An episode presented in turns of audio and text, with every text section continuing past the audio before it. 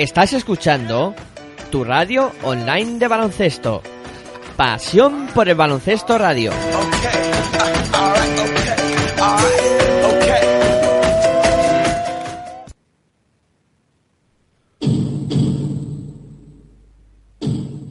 Aquí comienza Territorio ACB.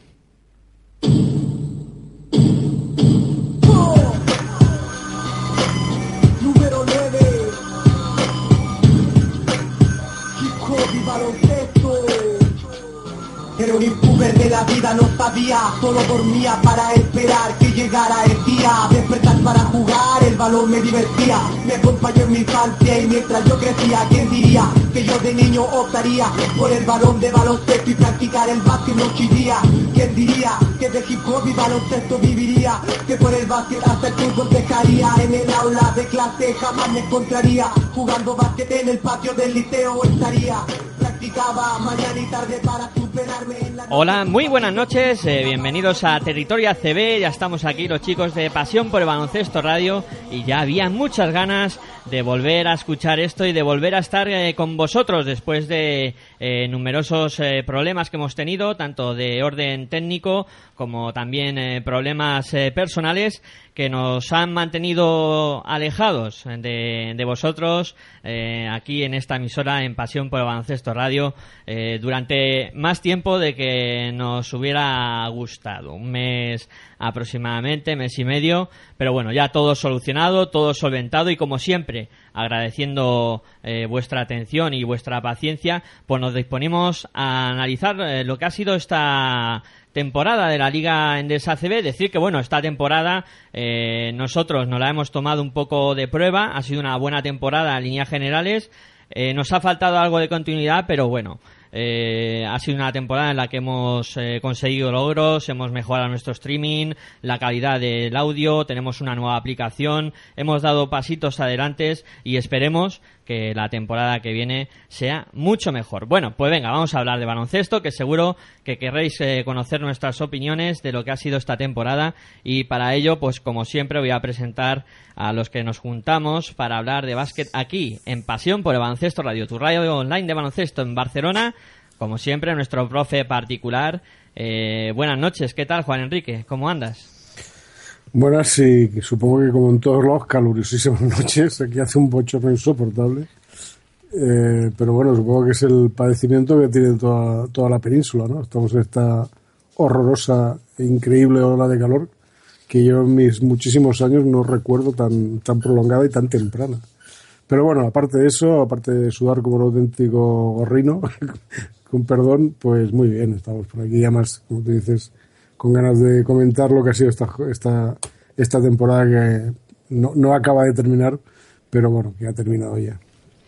Eh, pues sí, la verdad que ya tenía muchas ganas y el calor eh, es igual eh, para todos, eh, tanto para Barcelona como para aquí, o incluso aquí eh, te diría que hace hasta más calor. Bueno, y aquí en los estudios centrales de Pasión por el Baloncesto Radio, como siempre, la otra pata de la dirección de este proyecto, Aitor Arroyo. Muy buenas noches, ¿qué tal? ¿Cómo andas tú también? Pues muy buenas noches y eso del calor que es. Yo ya es que como yo creo que ya me he acostumbrado. Eh, llevamos un mes largo, bueno, desde eh, primeros de junio eh, ya con mucho calor. O ya hablábamos de que iba, que se estaba notando ya el calor, aunque había alguna tormenta por algún lado, pero la verdad es que está siendo un julio muy duro, ¿no? Muy duro en el en- con el tema de del calor y sí que es verdad que ya teníamos ganas, ¿no? De volver aquí, de juntarnos y de charlar un, ratito de baloncesto y bueno, espero que pues que lo pasemos bien y sobre todo pues decir que Pasión por el Baloncesto Radio, como bien ha dicho Miguel Ángel, ha naci- nació hace ya pues eso, casi un año hace un año y bueno, pues como hemos tenido un periplo de, de pruebas, ya por fin hemos conseguido pues que esto suene bien, que al final eh, hemos mejorado, bueno, hemos cambiado de streaming y hemos cambiado ciertos aspectos también de la página. Y bueno, pues pasito a pasito consolidando este proyecto que si, es que si echamos la vista atrás empezamos en el 2007 y fíjate empezamos con un, un, un Eurobasket eh, y vamos a continuar con otro Eurobasket, ¿no? Y ya, ya hace ya hace tiempo de ello, ¿no? Un- hay una cosa llamada podcast y al final todo esto se ha convertido en una radio online. Fíjate, Juan Enrique, cómo pasa el tiempo y lo que es la tecnología, ¿eh? Sí, sí, desde luego. Espera, esperad un momento que tengo un pequeño problema con Rufus que parece que quiere hablar y me está dando el tostón con un juguete. Vale, vale. No pasa nada. Es lo que, tiene, y- es lo y que tienen los directos.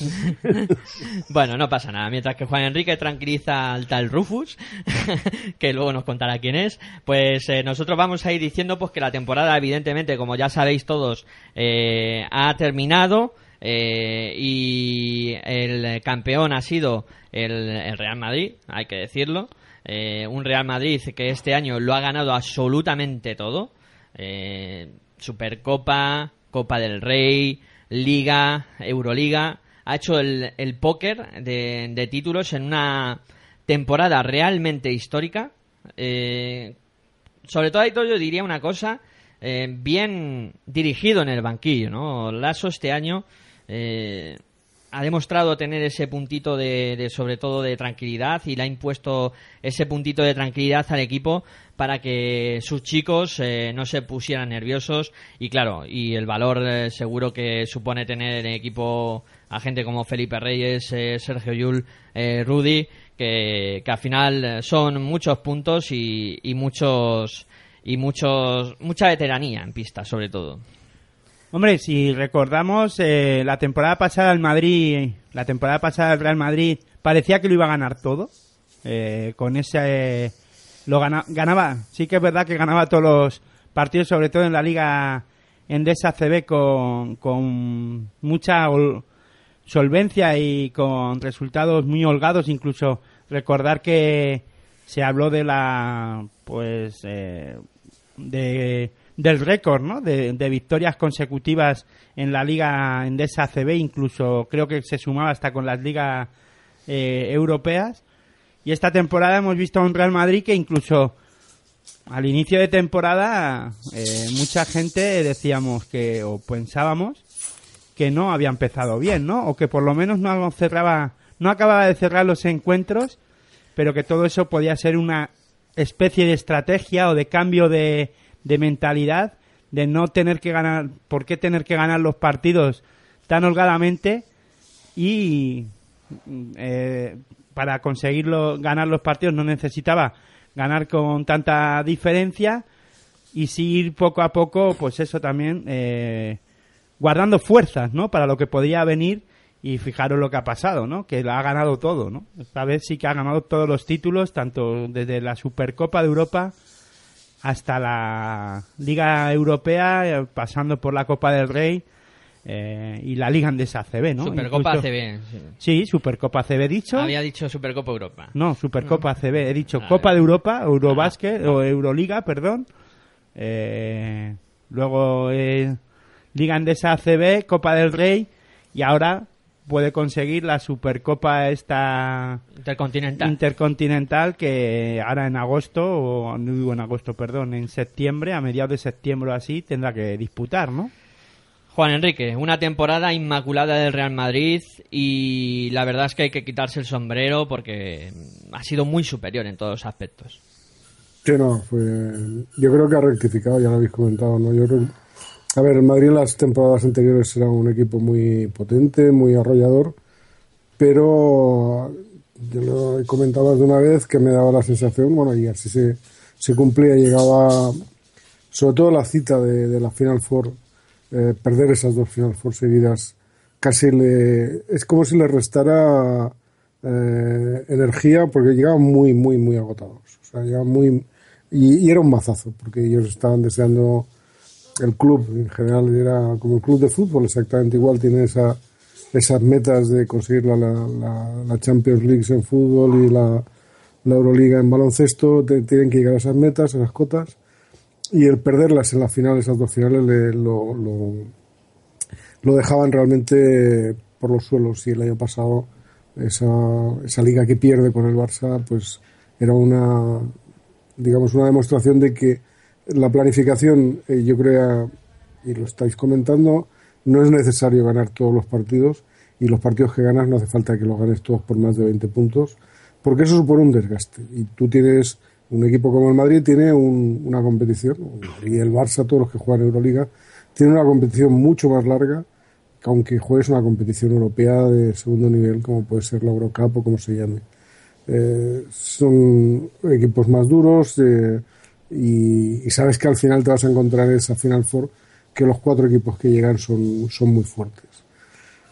Entonces, eh, ese desgaste al que se sometía el equipo para llegar a esas cotas, pues mm, vale, pues sí, el equipo del récord del año pasado con los partidos ganados todos seguiditos y tal y todos puestos ahí, pues queda como un récord, pero que es un récord que no te da nada y sin embargo te está mermando. Yo no, yo es, a ver, eh, eh, no es que sea conservador, pero los récords están bien cuando vas a unas Olimpiadas y saltas 8 metros 50 que nadie lo ha hecho, o los que se, los que se hayan saltado, no sé o 8,70 o 9 metros, me da lo mismo.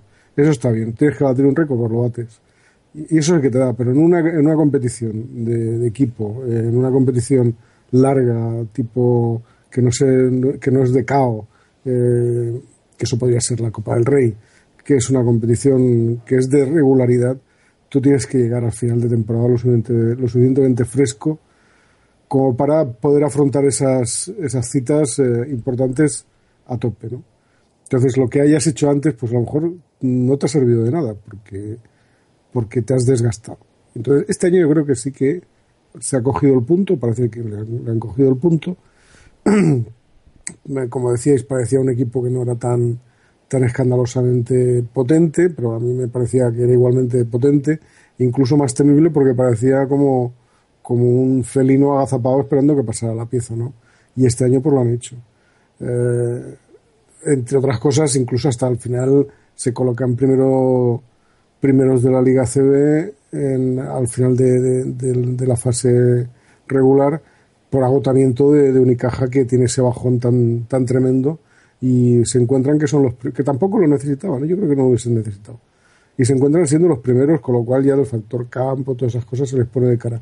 Eso lo rematan ganando por fin la Liga Europea y pues ese mazazo anímico que no se llevan con la Liga Europea, pues incluso yo creo que hace el efecto contrario de lo que había pasado el año anterior. Esto no les merma energía, sino que además les da un plus de energía y un plus de, de, tranquilidad, sobre todo de tranquilidad. Ya han conseguido la gran cita y bueno, y el, la, el playoff final ha sido pues un paseo, exceptuando el primer partido, un poquito más ajustado, pero que enseguida lo rectifican en el segundo y lo rematan en Barcelona en el tercero con una solvencia, yo creo que, que no escandalosa, pero con una solvencia teniendo en cuenta que delante tenían todo un fútbol, todo un fútbol club Barcelona que es el equipo que, que sale a competirle todas las sale a, disputarle todas las competiciones nacionales e incluso la, la Euroliga. ¿no?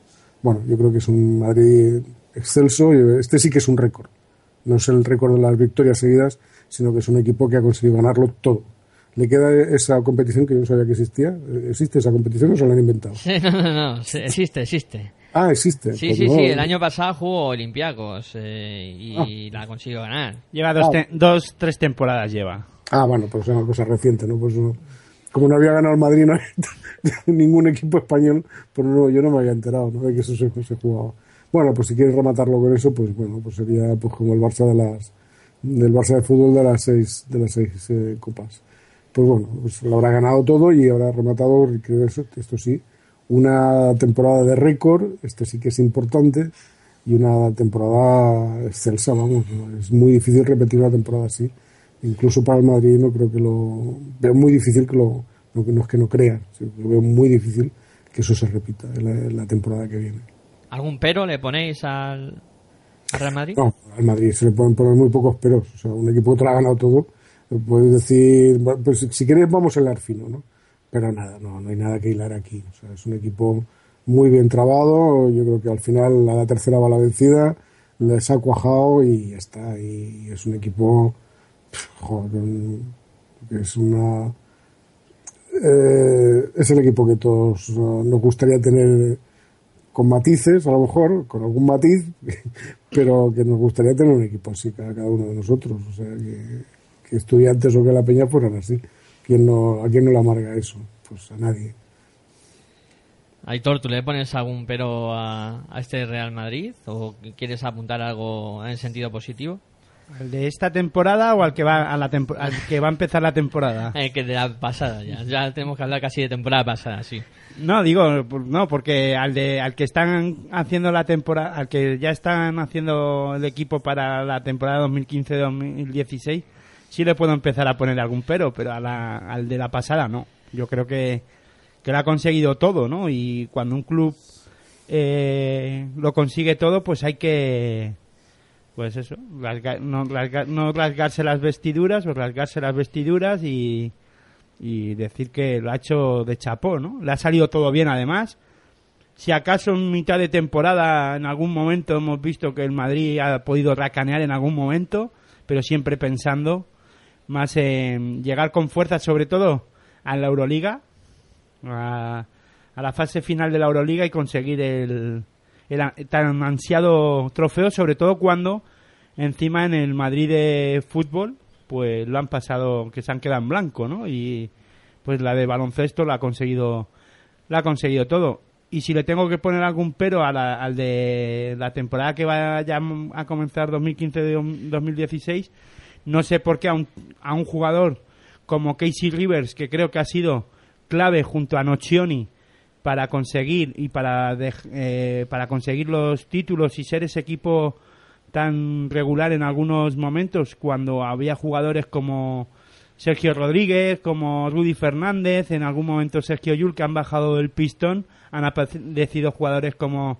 para seguir manteniendo el nivel como Casey River, como Nocioni, de, JC Carroll. JC. Carroll, sí, bueno, eh, con, con- cuando no cuando le ha dejado las lesiones, pues yo creo que sobre todo Casey River, pues esos triples en partidos en los que, bueno, porque parecía que el Madrid iba a perder, pues apareció y anotando y defendiendo, porque si os acordáis yo además decía que Casey River eh, al principio no defendía nada, ¿no? Y al final Pablo Lasso le, ha, ense- le ha, ha conseguido que se meta en la dinámica también de defensa y conseguir que, que defendiera, ¿no? Exacto, es un gran eh, progreso que ha tenido eh, Pablo Lasso con su equipo y venga, vamos. Sí, no, no, pero digo que Casey Rivers al final de esta temporada no jugará Sí, por sí. no ser Cotonou. Eso es. Por el tema pasaporte, eh, al final eh, tiene que salir del Real Madrid y bueno, es una gran pérdida, la verdad, para el Madrid esta temporada porque como tú dices, hay momentos claves de la temporada que ha dado el do de pecho y ha sacado al Madrid de más de un apuro. Y yo te decía, vamos a seguir saliendo, pero no porque para seguir con para que cambiemos de tercio, sino porque decía que le han dado boleto a Casey Rivers. te hacía el gesto de fuera, fuera. Fuera. bueno, pues el Madrid yo creo que lo tenemos ya bien visto, bien analizado.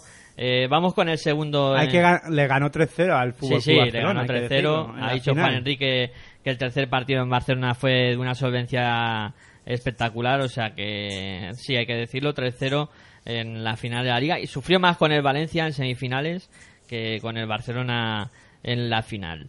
Eh, bueno, hablamos del conjunto de Xavi Pascual ahora del Fútbol Club Barcelona que ha quedado segundo en la liga regular.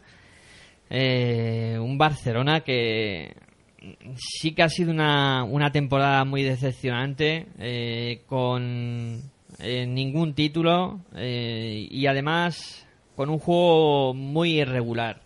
Sí que hemos visto algún partido en donde parecía que el Barcelona sí eh, se podía reconocer, pero por lo general, Juan Enrique, muy disperso este Fútbol Club Barcelona. Bueno, yo creo que el Barça es un equipo que se tiene que repensar a sí mismo. Y hablan ahí de una auténtica revolución en el vestuario, pero en mi opinión, eh, lo que es que es muy difícil dar ese paso, es tendría que empezar por el banquillo. El banquillo, la dirección del banquillo, mejor dicho.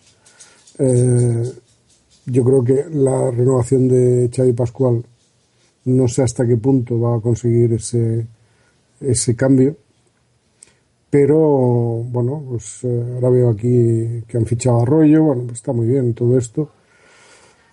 Pero el, problema es, eh, que yo creo que han dado una serie de pasos que se tienen que dar y la revolución empieza eh, primero no dependiendo todavía de un jugador que yo creo que estamos viendo en los últimos años y los últimos partidos de su carrera deportiva porque y el Juan Carlos Navarro el Juan Carlos Navarro hace tres años que está físicamente muy muy tocado. Y, y hay yo creo que se depende mucho de ellos mucho de él todavía en el sentido de que parece que sin Navarro el Barça es menos Barça y yo creo que tiene suficientes elementos como para eh, haber prescindido de o haber no prescindir de Navarro pero sí prescindir o digamos situarse en la, en la dinámica de que Navarro ya no es el Navarro de hace seis temporadas es así y después eh, no sé si se ha sacado todo el provecho de una gran plantilla, teóricamente una gran plantilla. Yo creo que no se ha sacado todo el provecho que se tenía que sacar. Y ha sido un equipo, pues, mermado, muy mermado también por las lesiones, muy, muy lastrado. Pero bueno, joroba, es que estamos hablando de equipos que, comparado con otros equipos, es que dices, pues que si me, se me lesionan dos, me ve las cañas, eh, me ve por el, por el barranco el claro, Barça con que selección tiene, tiene suficiente banquillo como para recomponer todas las líneas. Yo creo que le ha faltado una cierta, uh, ¿cómo te diría yo? una cierta una cierta flexibilidad o un, como, no sé cómo, cómo, cómo, decirlo, cómo expresar la idea. O sea, eh, saberse adaptar porque tienes suficientes eh, elementos en, el, equipo, incluso tener una ficha de más, como para sacar provecho de lo que tenías. Y yo creo que no lo ha sabido sacar. A mí es la sensación que me da. Incluso, pues mira, incluso yo incidiría en el caso de, de, Todorovic, que es un jugador que se va de la Peña al Barça, eh, se pasa un año ahí eh, absolutamente eh, pues, blanco prácticamente, con, con una participación muy testimonial, y sin embargo la, el mismo, ese mismo Todorovic es uno de los puntales para que Bilbao haya hecho la temporada que ha hecho, por ejemplo. Entonces, ¿por qué un entrenador sabe sacar partido de un jugador como Todorovic, que tenía todo ese potencial? Lo tenía, y pues eh, el señor eh, Xavi Pascual, que exactamente lo mismo, tiene tiempo suficiente, porque tiene plantilla suficiente, como para no perderle la cara a, ningún, a ninguna competición y intentar sacar esa, esas cosas, yo creo, esa, esos potenciales que tiene ahí yo creo que, que, el Barça, pues sí, pues ha tenido una temporada, mm, pues no es que sea discreta, es que más que discreta para su potencial. Yo creo que otros lo han hecho bastante mejor. Y aunque haya llegado a la final, y en la final, igual que el Madrid se encuentra con la primera posición, eh, por incomparecencia o por agotamiento mm, o por bajón de, Unicaja, el Barça se encuentra con esa segunda plaza por bajón, por el mismo por la misma circunstancia, ¿no? porque a falta de ocho jornadas nadie, yo no me imaginaba que Unicaja perdiera la primera o la segunda posición, y sin embargo pues baja hasta la tercera. Bueno, pues es una cosa que le viene, le viene a, no lo consigue, sino que le, viene dada, ¿no? O no es, no es, una temporada muy, muy gris en general. Y aparte, claro, más gris todavía cuando tu gran rival lo ha ganado todo, ¿no? O sea, yo creo que además lo pone más en, en esa zona oscura de, de, temporada, es decir, una temporada para olvidar, pues sí, una temporada para olvidar, porque con quién te la está jugando siempre, tu gran rival en todos los sentidos, eh, como entidad, ya no, ya no solo como, como, como equipo de básquet, o, no, como entidad, que es el Real Madrid, con quien te, en el espejo en que te estás mirando, mutuamente se está mirando, pues evidentemente lo ha ganado todo. Y entonces te hace más, todavía más triste la, la temporada que has hecho. Bueno, la verdad es que la temporada del, del Fútbol Club Barcelona ha dejado mucho que desear. Eh, yo, al principio, eh, con los fichajes que habían eh, realizado con Satoransky, Doelman y la plantilla que, que, tenía, bien es cierto que lo que has comentado Juan Enrique de, de Juan Carlos Navarro es un jugador bastante fundamental para, para el conjunto Xavi Pascual, pero también ha habido otros factores, eh, como por ejemplo que Alex no ha despuntado lo que debiera, quizá eh, la aportación de Mario Zón ya en algunos momentos de, temporada eh, que parecía que podría también suplir un poco esas aportaciones ofensiva de Juan Carlos Navarro, pero después en, en general el equipo se ha venido abajo. El, se ha venido abajo y yo es que no termino de encontrar una motivación porque la plantilla era muy buena, eh, tenía mimbres para hacer eh, grandes cosas y luego creo que han tenido muchos problemas también en el, en el juego interior, donde solo ante Tomic ha sido el que ha mantenido un poco el tipo, porque es que ni Lampe ni Nashbar eh, no ha aparecido ningún jugador que pudiera dar un poco el relevo a Tomic y a partir de ahí creo que es complicado ¿no? para, para un equipo poder eh, funcionar de, de, una manera eh, regular. Eh, no sé qué sensación está dado a ti, Héctor, el, el Barcelona esta temporada. Creo que al igual que todos, ¿no? Tú mismo las has resumido, ¿no? Has dejado mucho que desear en algunos momentos. Incluso creo que el premio de ser segundo en la liga regular finalmente ha sido más de lo que ellos podían a, esperar en algún o de o lo que podíamos esperar muchos después de ver el, el juego desarrollado por el Fútbol Club Barcelona, ya no solo, perdón, en la liga regular, sino en la Copa del Rey, aunque disputó la final, sí que es verdad que ha llegado a todas las finales, excepto la de eh, Euroliga. Todas han sido perdidas contra su eterno rival y eso es lo que tal vez también le haga mucho más daño y que le haga pensar a la gente del Fútbol Club Barcelona de básquet pues que no ha sido una mala una mala temporada. Yo creo que al final ha sido tan buena más buena temporada de la que podía haber sido desarrollando o visto el juego que ha desarrollado, ¿no? Porque yo creo que mm, por dentro tú dices eh, mm, ante Tomic, sí, ha sido un jugador a tener en cuenta dentro de la de la temporada, pero en los momentos claves tampoco eh, ha sido jugador determinante.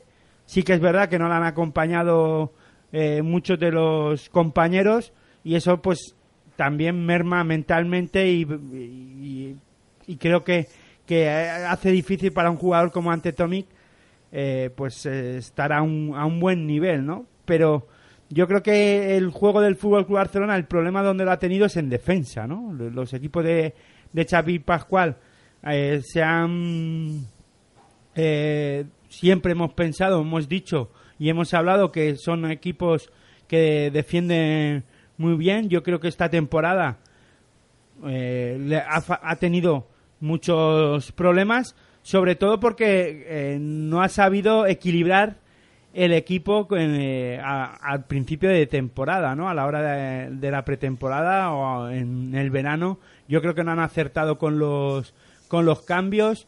Eh, Tibor Play después de la medio buena temporada que ha hecho que hizo en en Basconia ficha por un Fútbol Club Barcelona que corta un poco creo que el desarrollo del, del jugador alemán y que hay que decir que se ha ido ahora a, a, los Estados Unidos a no sé qué porque ahí sí que va al final a no seguir con su proyección y yo creo que ya es un jugador perdido un jugador europeo perdido como tantos como tantos otros eh, lesiones de Nasbar y, y, algún otro de los jugadores interiores que pues no han estado nada bien. Eh, Lampe, yo creo que ya la temporada pasada ya hablábamos que estaba un poquito fuera del Fútbol Club Barcelona, aunque después consiguió ese triple final y creo que al final, gracias a eso, pues acabó quedándose otra vez en el Fútbol Club Barcelona, pero Satoransky cuando se quiso meter en el grupo después de esos problemas de corazón y de esos problemas que tuvo,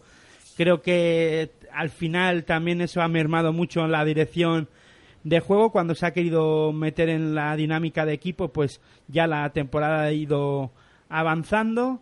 Eh, el jugador brasileño en la dirección. Marcelinho Huertas, creo que también ya la temporada pasada no estaba muy a gusto en el equipo y creo que ni con en el equipo ni con Xavi Pascual y creo que también ha ido ahí mermando mucho a la hora del desarrollo del juego y bueno pues eh, la, no voy a sumar la de la lesión de Juan Carlos Navarro porque creo que, que eso es obvio y luego jugadores pues eh, en Zonja a lo mejor yo creo que se ha encumbrado mucho pero sí que es verdad que en una temporada en la que el Fútbol Club Barcelona necesitaba a alguien que, que lo hiciera bien o parecido a Juan Carlos Navarro, debería de haber jugado en momentos más importantes también, a ver qué, qué es lo que hubiese pasado, porque ya casi todo lo tenías perdido y Alex Abrines pues ha hecho lo que ha podido en un momento dado, aunque yo pienso que Alex Abrines también es un jugador que debería de haber dado un pasito más, aunque también hay que tener paciencia y a lo mejor esta temporada las que vienen son las de Alex Abrines y yo pienso y sigo pensando que el ciclo en el Fútbol Club Barcelona de, de Xavi Pascual ha terminado y la de Juan Carlos Navarro también. Eh, me tengo que quitar el sombrero en ciertas ocasiones, eh, recordando esa, esos problemas de corazón de, de Satoransky de, principio de temporada que yo ni siquiera recordaba y ahora me ha refrescado la memoria. La verdad es que sí, un Barcelona con muchos problemas y... Bueno, lo de Oleson ya lo habéis comentado vosotros. Lesiones, yo creo que ha habido jugadores importantes, aparte de la de Juan Carlos Navarro, que se han ido sumando, ¿no? Pero claro, vemos a un Madrid como ha estado eh, con un Barcelona algo mejor hubiese puesto algún problema más? Pues no lo sé. Es que ya no lo podemos saber. Esto es básquet ficción. Eso ya es especular mucho, ¿no? Es eh, mirar un poquito eh, más que de fantasía o ficción, como dices tú. Y la de la temporada de Justin Dolman, para mí, la verdad es que me ha dejado, me ha defraudado mucho. No sé cómo lo habréis visto vosotros. Juan Enrique, ¿qué opina? No, yo creo que el, a ver. ¿Y por qué no cambiar el. A ver, teniendo. No sé, vamos a hacer basket ficción y especulamos. Bueno, pues a especular. Si yo sé que tengo a Juan Carlos Navarro eh, en un estado eh, no, no, muy bueno, por no decirlo peor, eh, si necesito un jugador de referencia, si necesito un, un jugador franquicia, ¿por qué no cojo y ya no y cambió el rol a o ese rol se lo asignó a un jugador como Justin Dolman que lo era y ese papel lo tenía en Valencia y le doy todo el mm, digamos todo el protagonismo que necesito para, para que ese jugador me, resuelva en ataque y sea el jugador mm, el jugador de referencia. ¿por qué no puede ¿por qué no puede girar el, el juego alrededor de Justin Norman, porque Justin Norman sí que ha hecho una temporada no brillante o no, no a la que nos estaría acostumbrados como, como, como en Valencia, pero, pero es que además eh, ha jugado cómodo, ha jugado eh, exactamente lo que él estaba acostumbrado o lo que él puede dar. ¿Se le ha dado ese, ese rol? ¿Se le ha dado ese papel? Yo creo que no. O sea, no es que puede ser decepcionante la, la temporada de Dolman, pero habría también que tener en cuenta que si le han hecho jugar lo que él puede jugar. Que eso es, eso es otro punto, ¿no? Yo a Dolman, pues, eh, los partidos que le he podido ver, sobre todo cuando lo he visto en directo, pues, eh, pues sí, es un tipo que tiene esos recursos que tiene, tiene, tiene muchísimas, pero, pero había veces que yo lo veía ausente.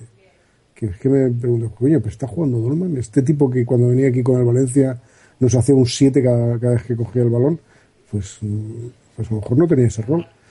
Y eso, y, eso yo lo pongo en el debe de, la dirección técnica. O sea, ya sabéis que no soy muy devoto y siempre lo he dejado muy claro de Xavi Pascual, pero es que yo creo que a veces lo que me sorprende es que teniendo que hayan, hayan entrenadores que teniendo potencial no lo saquen. Y yo no he querido poner nombres que los habéis puesto vosotros. Yo he hablado de forma genérica. Pero bueno, ya que habéis puesto, puesto, puesto vosotros los nombres, yo que los admito, porque los que me pasaban por la cabeza. Porque un señor como, como Mario Zoña, que es un tipo que, en un momento dado te mete 6, 7 triples, no le das ese rol de tirador. ¿Por qué no? Y si lo tienes, y lo tienes también con el Salinas, es que tenía perímetro, lo tenía todo. O sea, es que el Barça lo ha tenido todo. Lo ha tenido todo. El caso de, de, Marceliño, yo creo que Marceliño, ya lo habéis dicho vosotros, no ha estado nunca a gusto con, con, con Pascual, no ha estado nunca a gusto. Ya le pasó a Ricky Rubio en su día, que, digamos, esa, esa, esas características que tienen son jugadores de creatividad y, de, y que tienes que dejarles que, sean ellos los que, los que decidan y no los encorsetes, porque son así, y si los encorsetas los matas. Y Marceliño es otro jugador así. O sea, tú puedes tener un jugador, eh, ¿cómo te diría yo? Yo que sé, hay jugadores que se pueden adaptar perfectamente a ese rol, pero hay otros que no. Y en ese rol de, de, jugar con una cierta creatividad funciona muchísimo mejor. No sentirse encor- encorsetados. Y a mí me parece que Xavi Pascual encorseta a los jugadores, encorseta a este tipo de jugadores. ¿no? Bueno, pues, eso es lo que hay. Pues eh, es la opinión que me merece esto. Y en cuanto a lo que habéis dicho, a lo que ha dicho Aitor, Aitor, sí estoy de acuerdo. El tiempo de Juan Carlos Navarro está pasando, lo vemos, porque físicamente y el tiempo lo, lo, lo va a demostrar más, más claramente a medida que pase que pasen los meses. Pero es que acaban de renovar por dos años más a Xavi Pascual. Sí, bueno. Los dos años que le quedarán de contrato a, a Juan Carlos Navarro. Para que se vayan juntos, sí. Bueno, pues vale, pues eh, si esa es su apuesta, ya pueden fichar lo que quieran, Arroyos y tal. A ver lo que hace Arroyo aquí. ¿Qué Es un hace? jugador- cuidado que es un jugador, eh, es un jugador en Nerea, ¿eh? O sea, no es Sí, sí, jugador- cuidado que en el Galatasaray dos veces que se enfrenta al Barça, las dos lesionados. Cuidado. Bueno, Bueno, ya hablaremos en la temporada de Sí. Juan Carlos de, eh, de Carlos Arroyo. de Carlos Arroyo. Eh, bueno, pues vamos al tercero en discordia. De... Sí, antes de nada decir que el Madrid, mm, yo tenía la fecha que me bailaba, jugará la Intercontinental en diciembre contra un equipo brasileño, el Bauru, en Sao Paulo, y tendrá que jugar dos encuentros contra este equipo allí y veremos a ver si es capaz de llevarse la Intercontinental. Bueno, pues ahí está ya puesto la fecha, ya Hitor ha tirado de, de agenda y tal, y ya os ha situado ahí ese enfrentamiento entre el equipo brasileño y el Real Madrid. Bueno, vamos con el tercero en discordia. El equipo brasileño campeón de la Liga de las Américas. Exacto. Eh, tercero en discordia, el Málaga. Eh, ¿Qué deciros? Doctor Jekyll y Mr. Hyde, una temporada regular eh, que hasta las 10 últimas jornadas podemos decir eh, era inmaculada, estaba jugando muy bien, estaba consiguiendo victorias importantes, había puesto contra las cuerdas al, al Barcelona en, en uno de sus enfrentamientos. Eh, parecía que podía dar ese paso adelante o ese puñetazo encima de la mesa y al final se ha diluido mucho el, el conjunto malagueño. No sé si físicamente eh, o qué es lo que le ha pasado al, al conjunto de Joan Plaza, pero la verdad es que el final de temporada no ha sido nada bueno. Y, claro, eh, también eh, decir que en el enfrentamiento entre el, el Unicaja y el Fútbol Club Barcelona en las semifinales llegaron al quinto partido, que después de un 2-0 lo tenían bastante complicado y al final eh, forzaron estar ahí. Bueno, Juan Enrique, ¿qué te ha parecido este Unicaja? Pues un equipo que inexplicablemente yo no, yo no encuentro las causas. ¿eh? Se nos desfonda en el último quinto, digamos, casi en los, los cinco últimos minutos del partido se nos desfonda espectacularmente en la fase regular y que retoma el vuelo en, en playoff y creo que lo acaba de forma, digamos que más que digna. ¿no? O sea, tú lo acabas de mencionar, eh, forzar el quinto partido al Barça conviniendo con un 2-0 eh, era complicado o parecía que iba a ser complicado y sin embargo lo hace y lo, y lo lleva al límite. Yo creo que se retoma demasiado tarde, se reencuentra demasiado tarde. Si no se hubiese tenido esos malos eh, cinco o seis partidos últimos, eh, el Unicaja podría haber dado un poquito más de, yo creo que un poco más de juego, incluso en un enfrentamiento con el Madrid en, la, en playoff. Mm, porque era un equipo que estaba, a mí me da la sensación que estaba muy consolidado, muy solvente. Tiene una ventaja mm, más que notable, no sé si eran uno o dos partidos, dos partidos me parece, que al, segundo.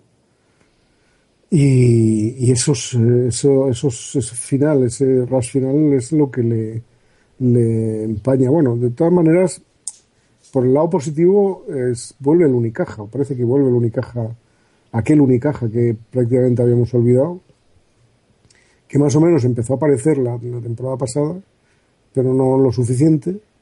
Y, bueno, ha vuelto, ha vuelto ese Unicaja a, aprender de lo que qué es lo que ha pasado, que ellos sí que seguro que lo saben mejor que nosotros, o qué les ha podido ocurrir en, ese, en esa parte final, porque si no, insisto que yo creo que hubiésemos tenido un playoff final eh, mucho más disputado, no hubiese sido tan, tan descafeinado teniendo en cuenta la entidad de los rivales que, que se enfrentaban. ¿no? Bueno, eh, bienvenidos. O sea, yo me alegro por esa, esa vuelta de un equipo que hasta cierto punto me, me, irritaba que participara en Euroliga con poco merecimiento, eh, como ha estado participando años atrás, con poco merecimiento deportivo, quiero decir, ¿eh? no, no, administrativo. Y me alegro que, que, vuelva a la senda, ¿no? porque al fin y al cabo lo que se necesitan son equipos que animen esto un poquito, porque si siempre estamos en, en eh, papá y mamá, o sea, Barça y Madrid, esto se vuelve un poco aburrido alguien que dispute, que les ponga un, que les ponga esa puntilla, que alguien que aparezca por allí, y más es un club de baloncesto, pues mucho mejor. Este año, pues el, el que ha pegado varios pasos atrás ha sido Vasconia, que es el que ha estado disputándoles a estos dos gallitos, eh, o estos dos gallos, no gallitos, sino que son, son gallos, está disputando un poquito el, el tema y que sea Unicaja el que coja el relevo.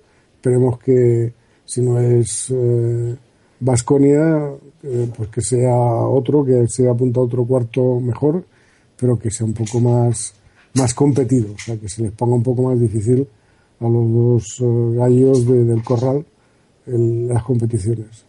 Unicaja, bien, ya te digo, me alegro por la, por la vuelta, porque ha aparecido otra vez ese, ese equipo que incluso yo creo que en Málaga tienen que estar muy contentos porque vuelve a, a ser un equipo competitivo. Ha tenido la, digamos, la, la mancha de Euroliga, pero Euroliga yo creo que se lo tienen que tomar con una cierta con una cierta calma, primero centrarse en la competición, volver a ser un equipo potente y temible y bueno, ya han dado el primer paso. Ahora que lo consoliden, siempre, siempre hay que dar la consolidación, que no hagan muchas tonterías, que no se vuelvan locos fichando y que no, que no desmonten demasiado el equipo, porque yo creo que lo necesitan, lo que tienen que hacer es como mucho apuntalarlo y reforzarlo en los, en los sitios donde o los puestos donde ellos creen que, que lo tienen que hacer y, y, a seguir con la labor. Yo creo que ha hecho una buena temporada en términos generales porque no me lo esperaba tan arriba y lo ha animado bastante, o sea, ha animado bastante la liga. ¿no? O sea, yo creo que ha estado, es un papel digno y, y hay que reconocérselo. ¿no?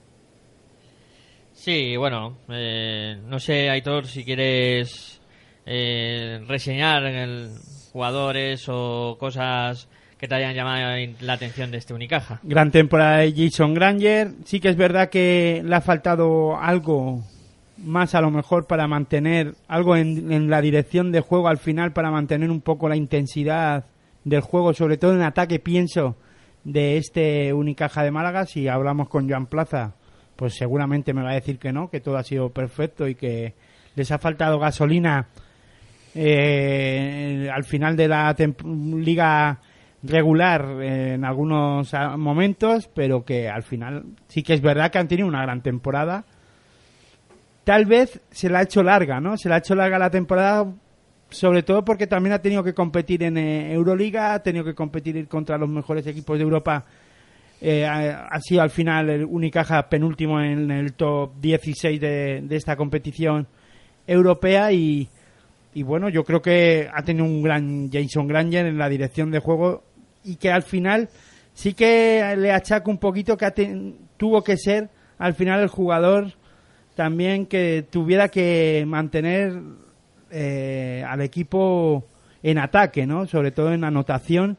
Y eso era algo que eh, criticábamos que no debería de hacer Unicaja, sobre todo o Jason Granger con, con Unicaja porque eh, tenía jugadores de calidad para, para también a, anotar, pero claro, cuando Basileadis no, no ha estado en una temporada en la que no ha estado bien, ha sido también un poco el que tenía que haber mantenido al equipo en, en, ciertos momentos en ataque cuando Tulso no estuviera acertado. Eh, yo creo que ahí el griego no, no ha aparecido y no ha ayudado en esa en esa faceta y yo creo que también por dentro le ha faltado al final puch, ¿no? Un, un, poco algo más de fuerza. Fran Vázquez ha acabado pidiendo la hora en la temporada.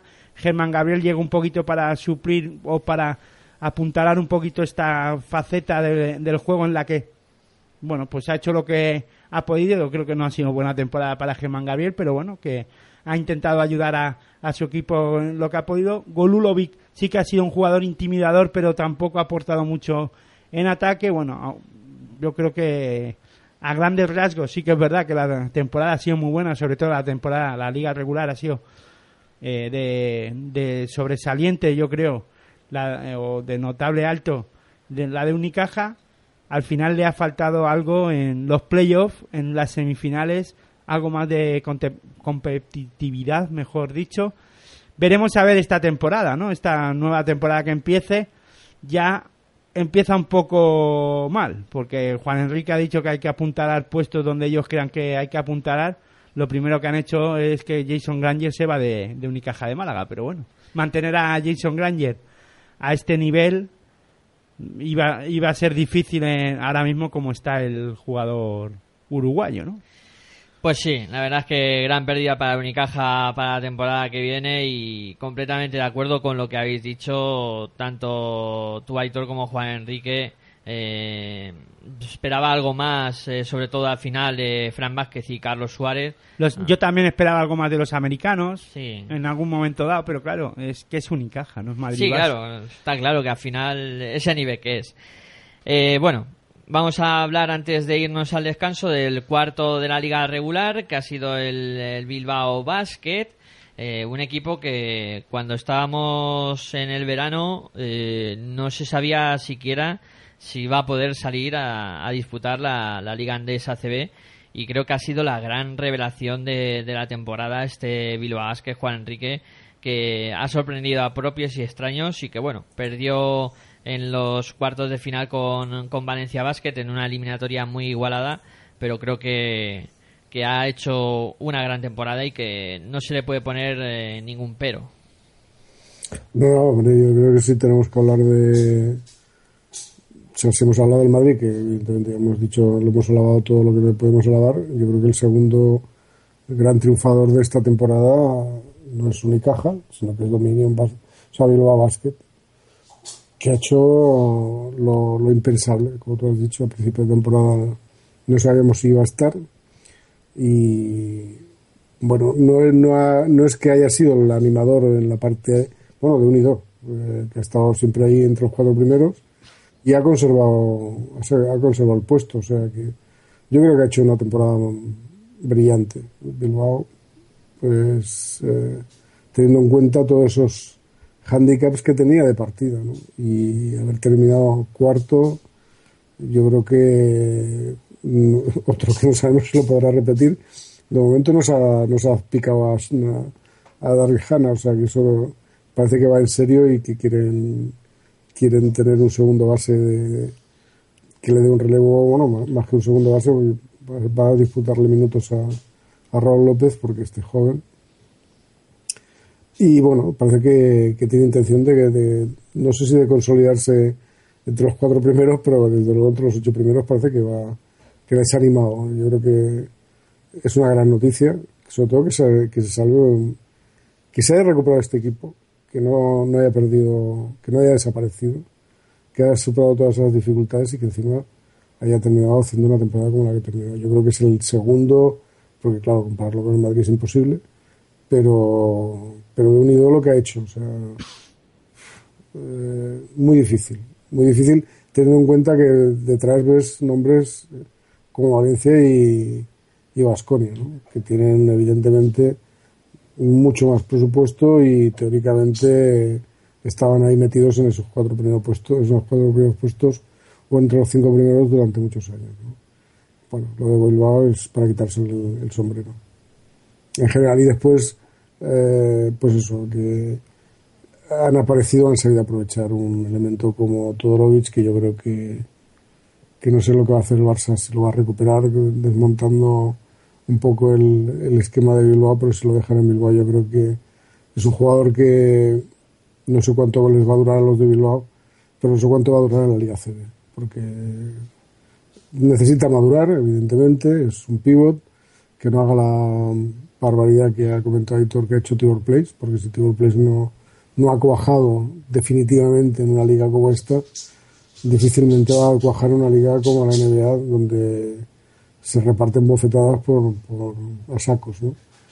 Eh, yo creo que lo peor que tiene, lo que peor que puede hacer un jugador es irse joven a, la NBA si no ha terminado de cuajar en el, lo suficiente como en, en, una, en una competición en un club europeo. Yo creo que Marco Todorovic, no sé si en Bilbao o donde sea, pero que un par de temporadas más aquí en, en la Liga CB le vendría muy bien y después que del salto que crea o que, que, crea conveniente porque realmente yo creo que es un jugador que tiene, tiene mimbres, tiene mimbres para, para estar en la NBA. Bueno, eh, Aitor, eh, ¿tú qué crees de este Bilbao? Eh, ¿Estás de acuerdo con Juan Enrique? Gran animador de la zona alta, eh, un equipo que... Bueno, también hay que decir que Sito Alonso ha renovado por cinco años, o sea que...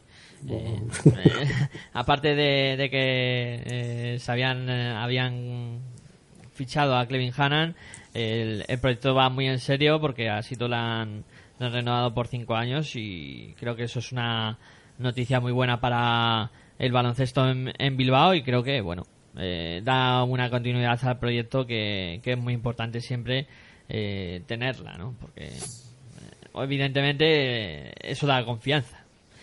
Y bueno, Aitor, eh, Bilbao Basket, tu opinión de esta temporada. Hombre, ya lo habéis dicho vosotros, ¿no?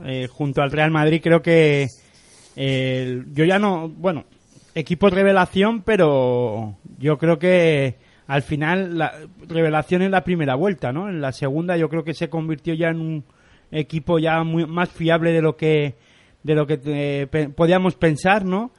Y sobre todo se ha basado en, pilares importantes, sobre todo en la pareja de bases. Para mí creo que ha sido clave en la gran temporada de Quino Colón. Eh, terminó la temporada pasada con estudiantes a un, gran, a un buen nivel y, y yo creo que ha superado las expectativas en Bilbao Basket, ¿no? Y luego la aportación de, de Raúl López, que también es verdad que eh, siempre arrastra algún momento de, de, lesiones, pero ha sabido recuperarse y ha sabido aportar cosas a también eh, mantener el nivel con, de Quino Colón en algunos momentos. Yo creo que eso ha sido clave para que Bilbao Basket haya ido creciendo poco a poco y después además eh, si a eso le aportamos, ya lo ha dicho Juan Enrique, el gran trabajo de Todorovic y la gran proyección de, del jugador interior de Bilbao Basket, en este caso de Todorovic, junto, yo creo que eh, el viejo roquero que no sé cuándo se retirará o cuándo se le va a acabar las piras Duracel de Allen Mumbrú. Yo creo que la temporada de, de Allen Mumbrú ha sido de chapó, espectacular, incluso haciendo grandes partidos en muchos momentos de la, de la liga y haciendo eh, las delicias sobre todo de, de Miribilla, yo creo que ha sido una temporada de chapo. Podríamos sacarle algún defecto, pues eh, hacer el ver por las lesiones no, no ha aportado tal vez lo que podía aportar en, en algún momento en esa posición de, de cuatro de cuatro abiertos. Eh, también creo que en algunos momentos los jugadores jóvenes pues no han aportado en algún momento eh, continuidad en la liga, pero claro, es que estamos hablando de un Bilbao Basket que en el verano pasado eh, pensábamos que ni siquiera iba a jugar en la liga en CB, ¿no? O sea, que chapó por, por Bilbao Basket y yo creo que, que la temporada ha sido eh, pues para de premio para que en este caso se consolide el proyecto y que cinco temporadas yo se las fía muy de, por mucho tiempo, ¿no? Pues, ahora tal y como está la Liga Andesa ACB y como está el baloncesto, cinco años en un club es mucho, ¿no? Sí, son pueden hacerse muy largos. Eh, bueno, pues eh, repasado los eh, cuatro primeros equipos de la liga regular, lo que vamos a hacer ahora es irnos a hacer una pequeña pausa eh, para que todos podamos refrescarnos un poquito en estos periodos estivales que hace tanto calor. Y nada, enseguida volvemos aquí en Pasión por Baloncesto Radio hablar de baloncesto y de esta liga endesa ACB. Enseguida volvemos. Is de buurman, buurman, buurman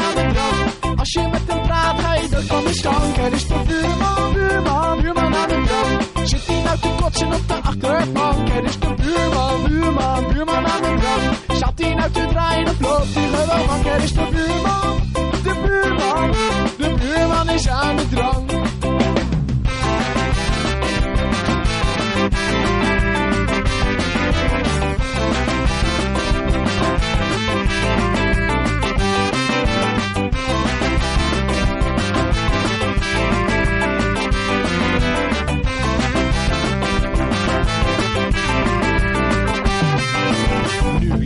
Zijn nest, op de grond een lege fles.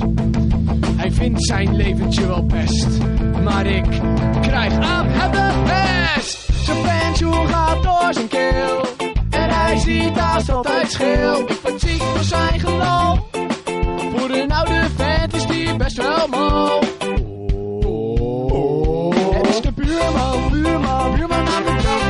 Met hem praat, je dood van de stank. Het is de buurman, buurman, buurman aan de drank. Zit hij nou te kotsen op de achterbank? Het is de buurman, buurman, buurman aan de drank. Zat hij nou te draaien of loopt hij gewoon? Het is de buurman, de buurman, de buurman is aan de drank.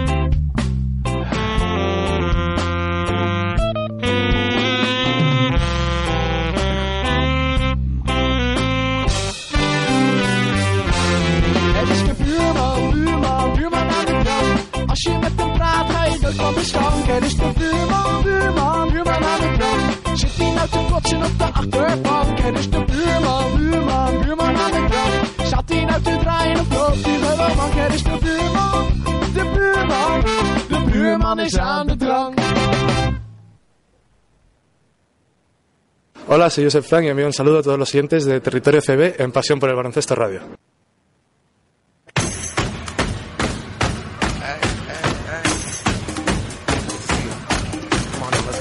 Estás escuchando tu radio online de baloncesto.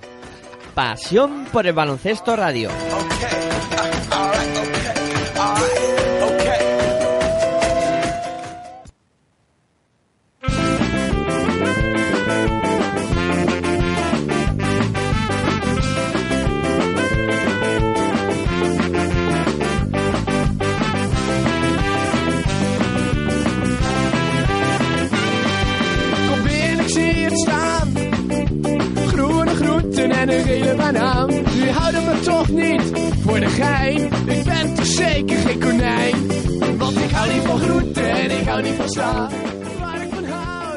Bueno, pues eh, volvemos ya aquí en Territorio ACB, en Pasión por el Radio, analizando lo que dio de sí la temporada de la Liga Endesa ACB.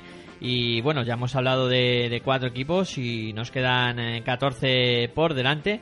O sea que venga, vamos a ir hablando para que todo el mundo tenga cabida.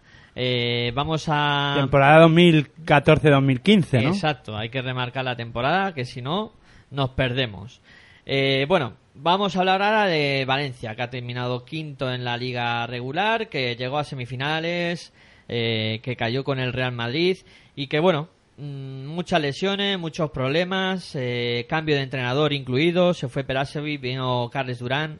Eh, Juan Enrique, ¿qué te ha parecido este Valencia Basket? Juan Enrique yo creo que está mutado. Perdón, estaba mutado. Eh, yo creo que ha pagado dos cosas. Una, la marcha de Justin Dolman, no ha encontrado relevo ahí. Y la otra es, eh, primero, la, la salida de Perasovic, no la entiendo. O sea, me parece una locura, así sinceramente. Y la otra, y la otra es que lo de Euroliga, espérate que, me, que ahora me, ah no, lo de Justin Dolman y la segunda es eh, Euroliga que se les ha atragantado. Yo creo que era un esfuerzo, sobre todo muy eh, muy fundamentado en la marcha de, de Dolman y en no, en encontrar un jugador de, de similares características, que cosa que es muy difícil para para poder cubrirlo y eso les ha mermado, les ha mermado potencial. Han terminado, sí, pasando a semifinales, ganando un dificilísimo cruce con, con Bilbao, que le parecía que se ganaban los partidos fuera de casa solamente, eh, con un playoff extrañísimo. Pero bueno, aparte de eso, pues, eh, bueno, ha hecho yo creo que una temporada aceptable en términos generales, teniendo en cuenta que ser cuarto o quinto en su caso es lo esperado, ¿no?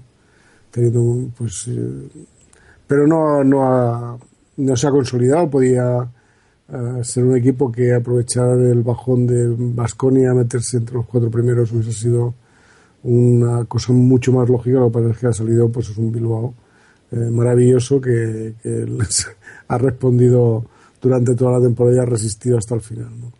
Bueno, pues eh, digamos una temporada aceptable. Yo no creo que sea una mala temporada ni no podemos compararlo con un Barcelona o con un, sí, en el sentido de decir una mala temporada. Yo creo que ha sido una temporada aceptable y está muy bien.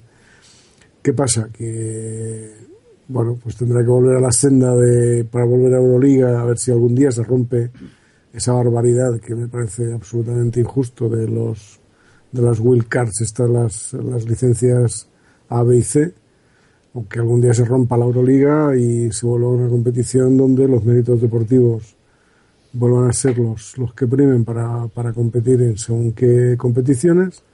Y Valencia pues podrá tener eh, esas oportunidades porque como potencial de club yo creo que lo, te, lo te- está bastante asentado y puede en, en otras temporadas dar, ese paso. Ahora le toca pues volver a la Eurocup, pasar esa maravillosa y tediosa competición para intentarla ganar y volver a la Euroliga y a ver si algún día pues se le reconocen los méritos a un, a un equipo que durante muchos años ha estado gastándose mucho dinero para intentar entrar y, y cuando ha entrado pues claro después ganar si el precio es o si la si la, la prima es ganar la, la, la playoff eh, la liga ACB es muy complicado. Es muy complicado. Tiene que tendría que invertir muchísimo más dinero todavía y es difícil teniendo en cuenta el potencial de los dos primeros. En cuanto a fichajes de, de renombre o a que no se le pudiera ir o poder retener a jugadores como, como Dolman. Pero bueno, en resumidas cuentas y para no alargarme más, temporada aceptable de, de Valencia. Aitor, ¿coincides con Juan Enrique? Hombre, puedo coincidir por resultados, por quedar quinto. O sea, yo creo que no, no está mal, aunque po- podía. Yo creo que eh, la cuarta plaza era la. Lo que pasa que estamos hablando de una plaza arriba abajo. Sí, pero que no le da nada. No, Eso. no, claro, por eso. Que yo creo que ahí no le da nada, pero quedar cuarto o quinto, pues es la. eh, yo creo que ha cumplido con creces su objetivo. Sí que es verdad que por juego creo que y con, con la marcha de Peraso y yo tampoco la, la entendí. No he entendido el juego en el eh, que ha ido desarrollando el nuevo el nuevo técnico. Carles Durán. Carles Durán nunca no, he- no me ha gustado su o no me gusta su filosofía de baloncesto, su forma de jugar. Eh, creo que que no ayuda mucho a Valencia Basket en algunos momentos. Caso es en el que ha caído en cuarto de final en la Eurocup, cosa que la temporada pasada sí ganó, aunque perdió contra esta temporada perdió contra el campeón. Eso hay que reconocérselo. Eso está está claro que que Kinky ha sido el gran triunfador de la Eurocup y el que ha conseguido la, paz- la plaza para este año para, para la eh, Euroliga y que se la ganó al Gran al Gran Canaria, al Herbalife Gran Canaria. Sí que es verdad que para mí pienso que después sí que es ver, en esto sí que voy a reconocer algo en el juego de, de Valencia Basket o al equipo Taronja es que ha sido uno de los equipos que más problemas le ha puesto al Real Madrid, porque le ha puesto problemas al Real Madrid en los playoffs, en las semifinales. Bueno, el triple de Sergio Yul en el último partido. Aquí en Madrid eh, casi le gana y le pone en problemas a- al equipo blanco, pero bueno, con las lesiones de Pau Rivas, la de otro y del otro, pues casi pues los playoffs ha conseguido mantener el tipo, pero al final lo que cuenta son los resultados y al final el equipo Tarón ya también cae en semifinales. La Euroliga un fiasco, yo creo que hay que reconocer que eh, le, ha venido grande al equipo valenciano y bueno, yo, yo no veo mal que juegue eh, Eurocup cuando el, el premio es el premio gordo es jugar Euroliga. Porque comentaba Juan Enrique que eh, él no entiende lo de las licencias A, B y C. Pero es que hasta que no arreglemos que eh, en este en esta liga Endesa CB iba a decir una palabra un poco más gorda, pero creo que no que no es momento. Eh, en esta liga CB, mientras no arreglemos que, hay, que se tiene que ascender y descender, pues no podamos decirle a la Euroliga lo que tiene que hacer si pueden jugar eh, licencias A, B y C, porque también tendremos que mirar el baloncesto por abajo y primero arreglemos la liga doméstica y después ya arreglaremos la del Europa y la del mundo, ¿no? Eh, bueno, eh, creo que sé qué palabra ibas a decir, pero bueno, mm, no la reservamos. Eh, eh, una cosa apuntar de Pero Valencia. con esto no le quiero de- eh, estoy con- totalmente de acuerdo con Juan Enrique sobre las licencias A, B y C, ¿eh? ojo que eh, totalmente de acuerdo que hay que abrir el abanico y eso ayudará también para que equipos que ahora están o han pasado problemas, ya hay que decir que Baloncesto Valladolid ha desaparecido, pues puedan mantener de alguna manera o mantenerse de alguna manera eh, a flote, ¿no? Una pena, la verdad, una pena. Eh, Labora Cucha Basconia, que quedó sexto en, en la liga regular, eh, que bueno, en la competición europea peleó ahí en el top 16, al final se le escapó en el último partido prácticamente. Eh, una temporada muy irregular, eh, con cambio en el banquillo también, con eh, muchos cambios de jugadores. Eh, ¿Qué te ha parecido este Labora Cucha Basconia, Juan Enrique? Un poco desnortado, ¿no? Yo lo veo así. Un poco desnortado, por segundo año consecutivo. Eh, creo que está pasando una crisis, Vasconia. Una crisis que se refleja en aquel acierto que tenía es el, eh, mm, fichando pivots, fichando pivots con proyección, fichando buenos aleros.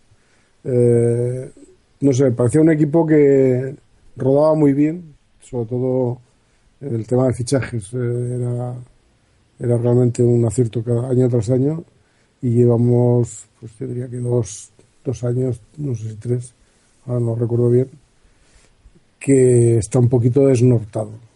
Ha perdido la brújula o, no o ha perdido el pulso, la sensibilidad esa para, para consolidar buenos proyectos, incluso empezar a, a, desnortarse pues en el hecho de fichar entrenadores que no cuajan, terminar cuando eh, terminar la, la competición jugando con el segundo entrenador que ahora se va. O sea, no sé, un poco desnortado. Y, y algo le ha pasado a Vasconia que se ha, se, ha des- se ha desmontado aquella máquina bien engrasada que, a la que nos tenía acostumbrados y nos ha tenido acostumbrados durante 20 años. ¿eh? No, es, no, es ni, no es flor de un día, esto ni flor de un par de temporadas, sino que era un equipo mm, que, bueno, muy, muy a tener en cuenta en cualquier competición. Pues eso, eh, temporada, teniendo en cuenta ese, ese historial, temporada un poco gris, pero bueno, mm, eh, un poco gris, eh, por no decir un poco gris oscuro, ¿no? Pero sí, sí, algo, algo pasa en, en Vitoria que no, no termina de funcionar del todo bien. Bueno, Aitor, Vasconia, que sé que es un equipo que sigues con especial atención durante, la- durante toda la temporada. ¿Qué te ha parecido este año?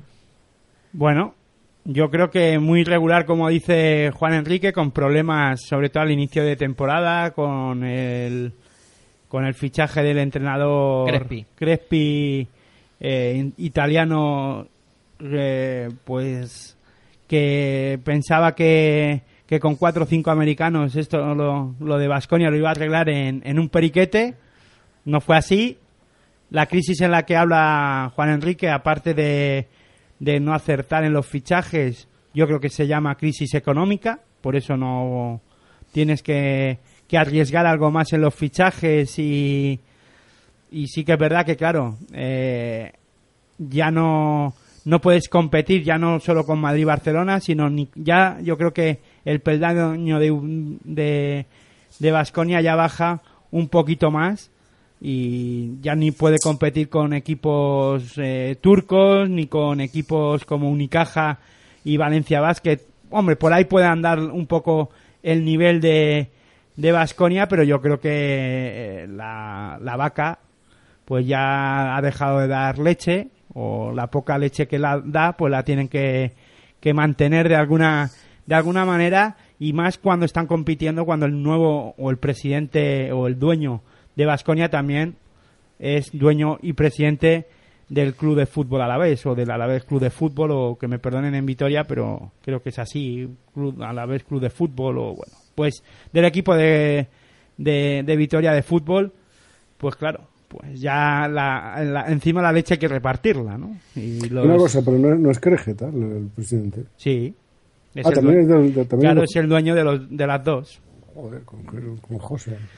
Claro, claro. O sea, entonces ya la leche o el- la vaca no la tiene que repartir, ¿no? Y no sé si reparte más para el fútbol que para el baloncesto últimamente o el beneficio que da una cosa la reparte para la otra o, qué es lo que pasa, pero bueno, eh, sí que es verdad que el nivel adquisitivo para el baloncesto ha bajado y es normal, ¿no? También es verdad que no son los mismos ingresos, eh, un campo más grande también, eh, no han vendido o no, sí que es verdad que con la ampliación del campo o de la, de, sí, en este caso del, del pabellón se ha sumado que no ha habido buenas temporadas de de Basconia.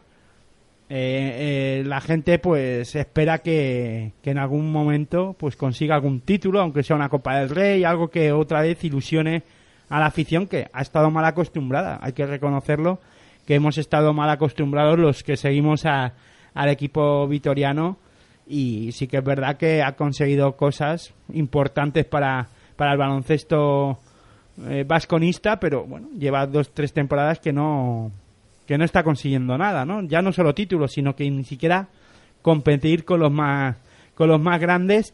Y sobre todo la temporada pasada yo creo que el Nigin Novgorod le hizo mucho daño en el partido que, que allí el equipo vitoriano estuvo a punto de pasar del top 16.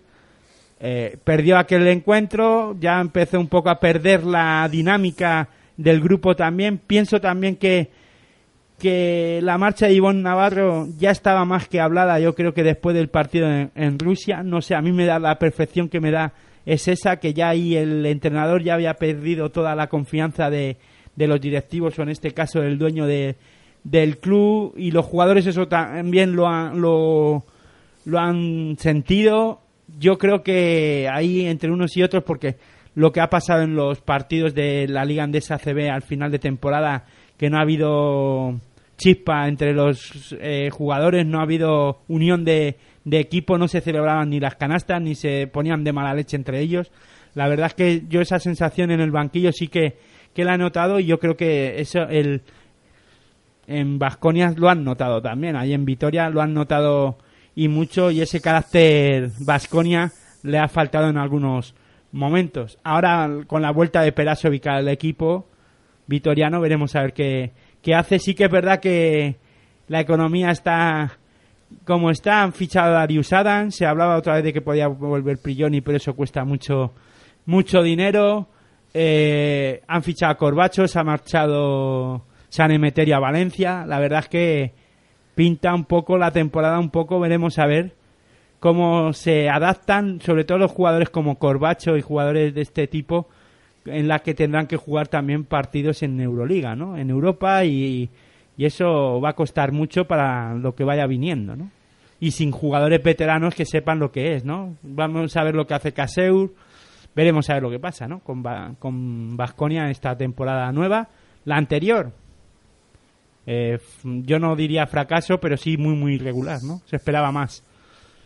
Sí, yo coincido, coincido con lo que con lo que habéis comentado y veremos a ver el año que viene cómo, cómo funciona. Fiat Juventud, eh, séptimo en la liga regular, eh, llegó a las semifinales de Copa. Eh, bueno, eh, Juan Enrique, ¿qué te ha parecido el, el DKV, eh, perdón, el Fiat Juventud? Pues gran primera vuelta, acabó tercero y mala segunda vuelta, eh, acabó, acabó séptimo y, y con la lengua afuera. Yo creo que bueno es, es una buena temporada, porque no, no nos vamos a engañar. Eh, ha sido una buena temporada. Lo que pasa es que hemos perdido, para mí, no es, no es Clevin Hanna el que más me preocupa, sino que es la pérdida de Sabane, que nos daba muchísima consistencia y esa veteranía la, la necesitamos ahí dentro. Se queda Miralles, ahora veremos lo que pasa, porque claro, es, eh, Juventudes es de los equipos que abre melones cada temporada y casi renovamos el 50% de la plantilla año tras año. ¿no? Yo, bueno, en general, yo creo que ha sido una temporada muy divertida a nivel de, de juego en Badalona. Mm, hemos sido muy jodidos, al, con perdón, al final, pero, pero que no nos esperábamos una, una temporada tan. No, no brillante, es que claro, hablar de brillante es, es complicado, pero una temporada que hayamos vivido tan tranquilos en el sentido de que al, arranque siempre nos vemos a ver si podemos evitar o no vayan, o que no, o intentar eh, eludir el fantasma de vernos en las últimas posiciones, y eso es una sensación muy particular mía, pero yo cuando hablo con, con los compañeros de banquillo todo el mundo piensa lo mismo, más o menos, a ver cómo nos va este año, porque siempre tenemos en la, la camisa que no nos llega al cuerpo, pero, pero bueno, yo creo que esta temporada ha sido muy buena, muy divertida la primera fase, con un gran juego, y yo creo que es, lógicamente la segunda fase iba a ir para abajo como así ha sido, que eran muy pocos partidos, y bueno, pues eso, buena temporada en general, nos ha metido séptimo, se ha metido en playoff, que hacía años que no estábamos, eh, se ha renunciado a la, competición europea y hay división de opiniones, yo estoy a favor de la decisión tomada, y bueno, yo creo que una temporada pues, pues buena, teniendo en cuenta el potencial económico del club, que, es el que es, y, ya está, y ahora a ver si podemos sacar eh, nuevos elementos de, esa cantera que tenemos ahí y, y a ver si se van incorpor- incorporando. Hemos perdido a Nacho Suárez, Alex, Alex. Alex Suárez, perdona, iba a decir Nacho Llobet. Hemos perdido a Alex Suárez, pero bueno, eh, también era un jugador que me gustaba, pero algo pasaba, algo pasaba, que no sé por qué mm, Salva Maldonado no ha confiado tanto en él como yo me esperaba y algo pasaba, algo ha pasado y eso es un problema de, de interno de entrenamientos, algo ha visto ahí eh, Salva Maldonado para que no para que no no lo haya utilizado tanto como te digo, yo creo que me, esperaba que lo tenía que utilizar. De todas maneras, para cara a la, la siguiente temporada, el gran fichaje para nosotros es Salva Maldonado, evidentemente. La renovación de Salva es fundamental. Y ahora, pues nada, a ver qué, a ver qué sale. para la temporada que viene. De momento esta, pues muy bien. Yo creo que en Badalona la gente está contenta con la temporada que se ha hecho. Aitor, ¿tú qué opinas? Pues que si allí en Badalona están contentos y Juan Enrique también, yo también estoy... Vamos, ¿qué voy a aportar yo? Ya que no... Bueno, No, hombre, eh, quiero decir que teniendo, el poten- teniendo en cuenta el potencial que, que- que había ahí, con todos los melenos que los melones que, que- que se han abierto, este año se ha abierto eh, Sutton y se ha abierto Clevijana, pues que han salido bien, pues estamos contentos cuando se abren los melones y dices, oye, pues mira, han salido buenos, pues, pues, pues bien hecho, ¿no? Porque encima que tenemos poquito dinero, si encima lo, lo- el melón te sale podrido, pues la has jorobado, ¿no? Pues eso te puede condenar. si Por hasta ahí hemos tenido suerte. Si habría que darle un premio al campeón por juego, yo creo que... Y por diversión, yo creo que en este caso al Juventud habría que dárselo, ¿no? Yo creo que, sobre todo... Al de, la- la primera vuelta. ¿eh? Sí, la primera vuelta, pero bueno, en la segunda también lo ha intentado, lo que pasa que también ya el físico da hasta donde da, los equipos se van con... eh, ya saben cómo más o menos el scouting funciona ya mejor. eh, también es verdad lo que tú has dicho, Lesiones también. también el tema de las lesiones y también de la juventud, ¿no? Que eso hace mucho, ¿no? Hay jugadores jóvenes y esos melones que ha dicho Juan Enrique por, por abrir que, claro, que cuando el físico ya no llega o ya, bueno, pues no acompaña y que otros equipos han subido también el nivel porque hay que recordar y reconocer que, que equipos como Valencia Basket también ha mejorado mucho en la temporada el que sí que ha bajado de nivel de los que estaban ahí de ritmo de, de- de juego o de eh, físico ha sido Unicaja de Málaga, pero el resto lo ha mantenido, ¿no? Y Juventud ha dado hasta donde ha dado y bastante que ha jugado los playoffs, ¿no? Que ya hacía tiempo que no que no los jugaba y ha jugado la Copa del Rey.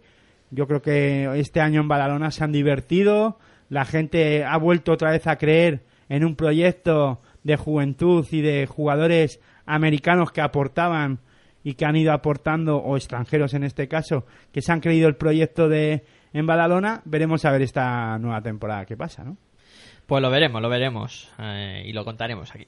Eh, bueno, Herbalife Gran Canaria, octavo en la liga regular, eh, llegó a los cuartos de final de la Copa que organizaba y a la final, como bien apuntaba antes, de la Eurocup que perdió eh, con Kinky, como decía Aitor. Eh, bueno, Juan Enrique, ¿qué te ha parecido la temporada del conjunto canario?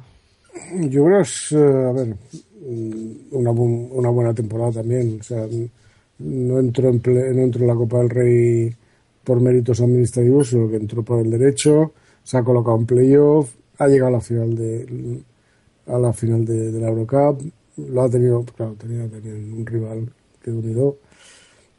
Bueno, eh, es la primera la primera final a la que llega Herbalife a nivel europeo. Tiene un entrenador mm, con garantías para, para ir mejorando. Yo creo que les está funcionando desde el primer día. Bueno, ahora se va a recuperar a Sabané. Bueno, yo creo que. Bueno, yo también una temporada buena. O sea, dentro de lo que. Dentro de ese grupo de, equipos, quitados los potentes económicamente y los. Bueno, los dos primeros más el resto y tal. Bueno, pues yo creo que está en el sitio que tiene que, estar. Ha cumplido perfectamente las expectativas. Y bueno, pues ahí está. Ha terminado octavo. Bueno, tampoco es ningún desdoro y, y está muy bien. O sea, no habrá tenido mejores clasificaciones otros años, pero bueno, está donde le, donde le toca estar de momento.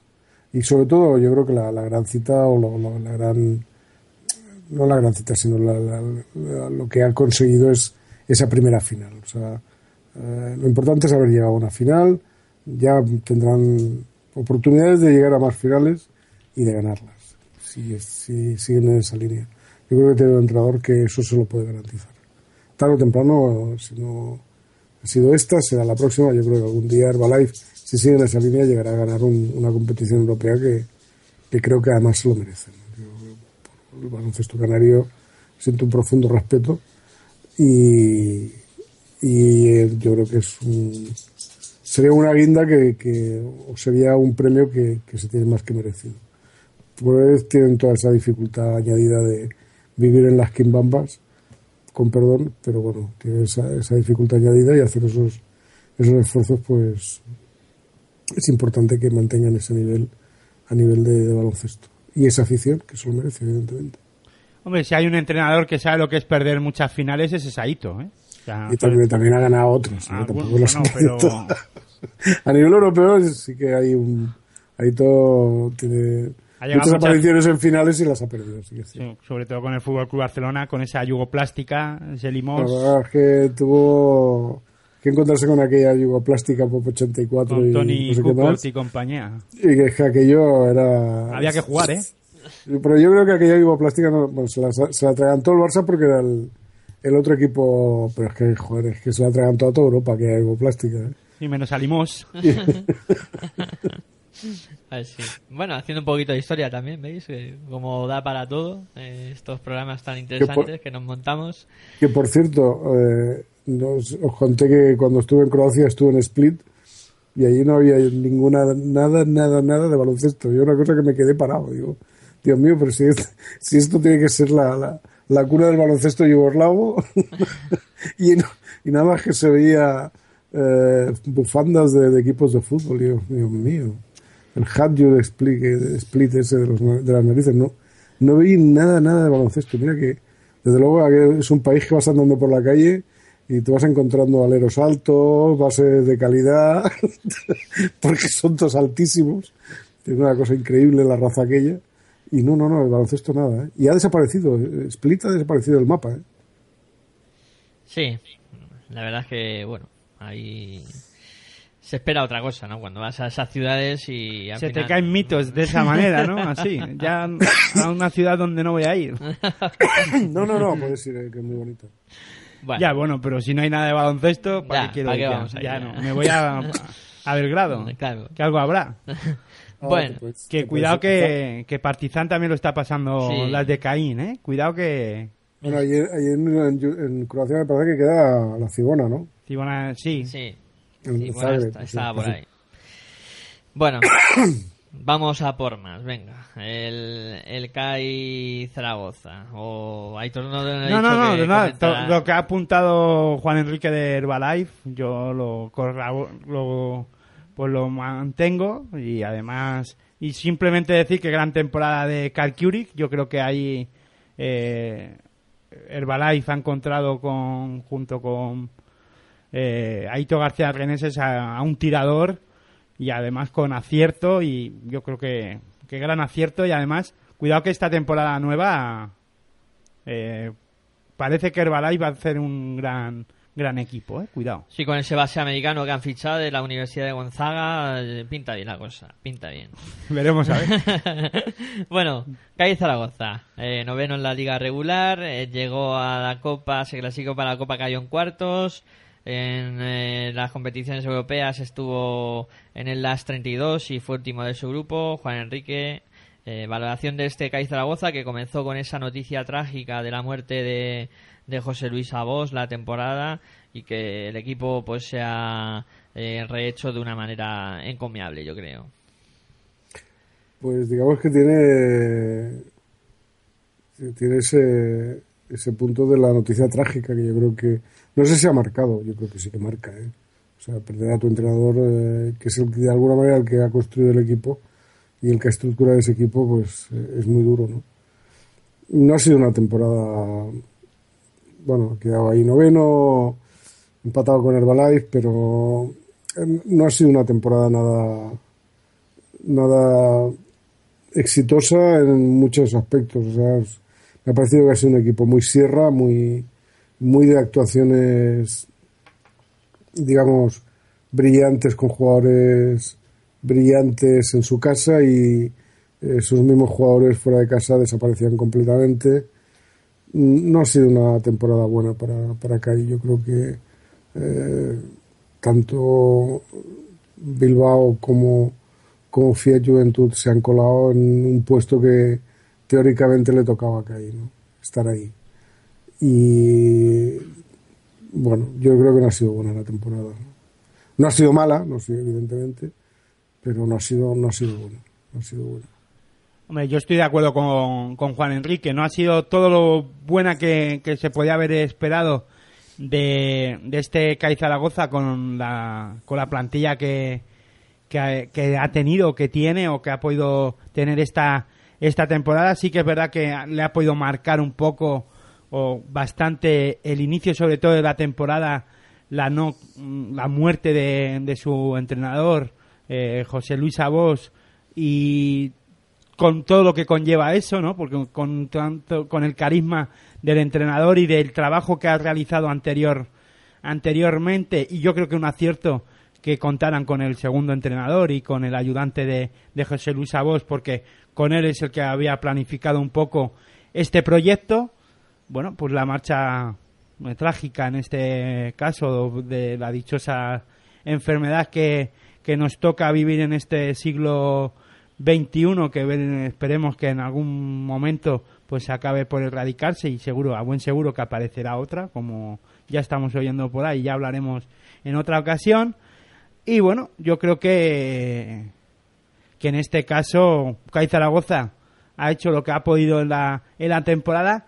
Yo creo que ya venía ya veníamos hablando además de la irregularidad en el en la dirección de juego de Pedro John Parr y de algunos otros jugadores que creo que eso no han no han encontrado un base yo creo que en condiciones en algún momento dado para darle más continuidad al proyecto y al juego de o el crecimiento del juego de que podía crecer el equipo Maño. Yo creo que ahí han tenido la- una rémola, ¿no? No haber encontrado John Park creo que ha aportado lo que ha podido aportar, pero las lesiones, eh, ciertos momentos de la temporada, irregularidad, creo que se ha contagiado también en ese equipo Sierra que ha dicho, que decía Juan Enrique, que además se ha ido agravando cuando el juego exterior no, no ha aparecido, ¿no? Que un equipo que la temporada pasada pues estaba algo más acertado, pues hizo, eh, hablábamos de otra cosa del CAI, un equipo peligroso.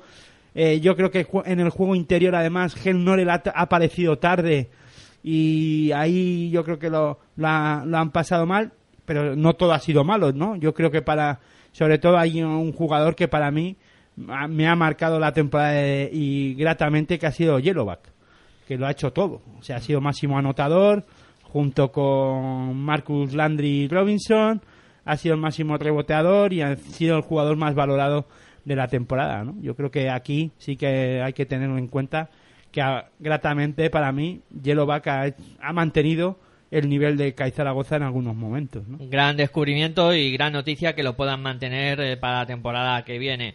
Además, también han tenido una buena noticia los seguidores de baloncesto Maño y creo que por extensión todos por el cambio de nombre al pabellón que ahora se llamará José Luis Sabos. Pregúntaselo a los grandes partidos políticos.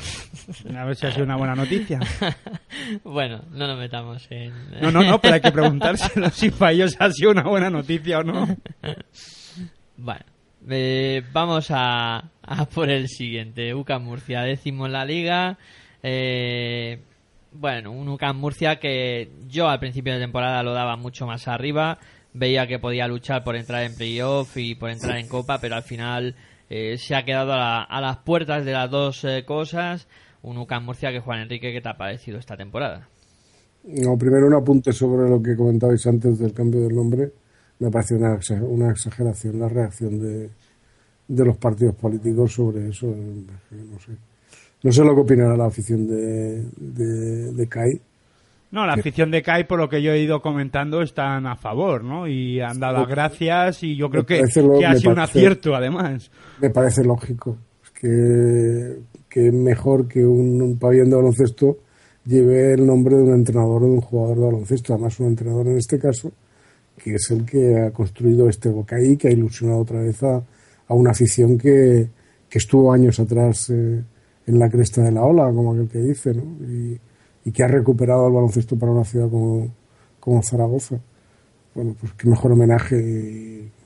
el príncipe Felipe ya no es príncipe, es rey y tendrá más eh, pabellones o monumentos o lo que quiera en- para hacerle y para homenajearle. O sea, no, creo que, sea necesario que un pabellón de baloncesto lleve. Bueno, no sé, que me parece una exageración. Volvamos a lo que estamos. Eh, lo de UCAM Murcia. Pues mm, lo has comentado tú, Miguel Ángel. Eh, Podíamos esperar un poquito más. Se ha quedado las puertas, pero bueno, de todas maneras, eh, mm, lo importante para, para Murcia es primero, como todos, todos esos equipos de parejo presupuesto, es, eh, es no haberlo pasado mal, cosa que otros años no era así. O sea que también ya, digamos, consolidar una cierta tranquilidad eh, o tener una temporada relajada y decir, oye, casi hemos podido entrar en, en. Otra cosa son las expectativas desmedidas, que eso yo creo que hay que ser realista. Primero, sa- saber de dónde vienes y a qué puedes aspirar. Si vienes de una temporada horrorosamente mala y dices, no, no, es que el año que viene vamos a estar en playoff, vamos a estar en la Copa del Rey, vamos a competir altísimo eso es un, eso es plantearse, a mi, a mi modo de ver, plantearse las cosas, eh, digamos, erróneamente. Y que Murcia haya acabado con 17-17, yo creo que es un resultado muy aceptable. Y lo digo si hubiese sido el, si hubiese sido el Juventud. O sea, partimos de que tenemos unos presupuestos, tenemos unos equipos. Perdón, eh, la opinión de Rufus no me parece que no está de acuerdo. Sí, también quiero opinar. Y es que le toca ya pasear y por eso me lo está pidiendo. Y, y bueno, pues yo creo que mejor esto que estar en la cuerda floja e intentar y llegar a los a los tres últimos partidos con, con, con los nervios a flor de piel, ¿no? Bueno, pues eh, oye, el, llegar a playoff, el llegar a Copa del Rey, eh, no es sencillo, es muy complicado, porque hay muchísimos que compiten para dos, tres puestos, que son los que, que los- a los que puedes aspirar, porque los otros casi casi están, están más que repartidos por el potencial económico y por el po- potencial de plantilla que te vas a encontrar ahí. Entonces, podíamos esperar más. Bueno, podía haberse colocado en, en playoff, podía haberse colocado en Copa del Rey. Yo por lo miro por el lado positivo, o sea que el lado, el vaso medio lleno, medio, medio vacío. Yo lo veo medio lleno y es no lo ha pasado mal. Y eso es importante. Bueno, eh, Aitor, ¿quieres apuntar algo de Lucas Murcia? Poca Jugadores- cosa, ya, ya lo ha añadido todo Rufus, o sea que yo creo que ahí... No, la verdad es que... O sea, estás más de acuerdo con Rufus que conmigo, ¿no? Sí, más o menos. Yo creo que... Pero porque el propio Rufus decía lo que tú estabas diciendo. Estaba ahí diciendo que... Está simplemente, yo lo traduzco, ¿no? Está ahí diciendo que eh, Augusto Lima pues podía haber hecho algo más en, en la, en la temporada, que hay que darle la enhorabuena, a, a Brasil en este caso y ya al hilo de, de Augusto Lima por ganar el Panamericano. Y nada, yo creo que ha sido una temporada irregular en algunos momentos, ¿no? Me recuerda mucho este UCAM Murcia al Herbalife Gran Canaria en algunas temporadas anteriores en las que en casa era un equipo bastante fiable, pero que fuera de casa necesitaba ganar partidos importantes, sobre todo en momentos importantes de la temporada, pues para eso, pues, pues para poder jugar la, la Copa del Rey o para poder disputar los playoffs, ¿no? Yo creo que ahí a UCAM Murcia le ha faltado algo, ¿no? Sí que es verdad que Antelo ha estado bien, Rauciño Neto en algunos momentos también, pero le ha faltado regularidad de algunos jugadores pues como jugadores veteranos como Carlos Cabezas en este en este caso que creo que que no ha aportado lo que en algún momento debería de haber aportado sobre todo en esos partidos importantes en las que UCAM Murcia pues no ha sabido eh, jugarlos o la, la juventud de algunos jugadores de, de Murcia pues no han podi- no han sabido eh, o estar acertados o no o los nervios no le han dejado pues llegar a dar el nivel que deberían de dar y en ese caso jugadores veteranos en este caso como Carlos Cabezas deberían de aportar algo más ¿no? Completamente de acuerdo. Eh, Iberostar eh, Tenerife, que ha sido el undécimo en la liga. eh, yo creo que la posición que le correspondía al, al principio, eh, un premio a la continuidad eh, y de un proyecto. Sí, pero antes de nada decir que no solo de nunca en Murcia Carlos Cabezas, sino también hay que dar un palito que han estado muy regulares Scott Good y Scott Banford, ¿no? En algún momento claves de la temporada. Sí, los tiradores, que han estado un poquito por debajo de, de lo esperado. Bueno, decía de Iberostar Tenerife eh, que eh, lo esperado para este conjunto que apuesta por la continuidad, un proyecto de muchos años ya, Juan Enrique, eh, es donde debería estar este Iberostar. Sí, no, yo creo que, a ver, el año pasado tuvimos un estar un poquito más brillante, pero bueno, está ahí, está en el sitio que, lo- que tú lo dices, está en el sitio que le corresponde, no van a venir un, un- incluso pues Río Natura, Monbus, o sea, yo creo que hay un grupo de equipos que, están, les podría ir mejor una temporada u otra, pero sobre todo que consoliden y no que consoliden los proyectos eh, perdón que consoliden los proyectos.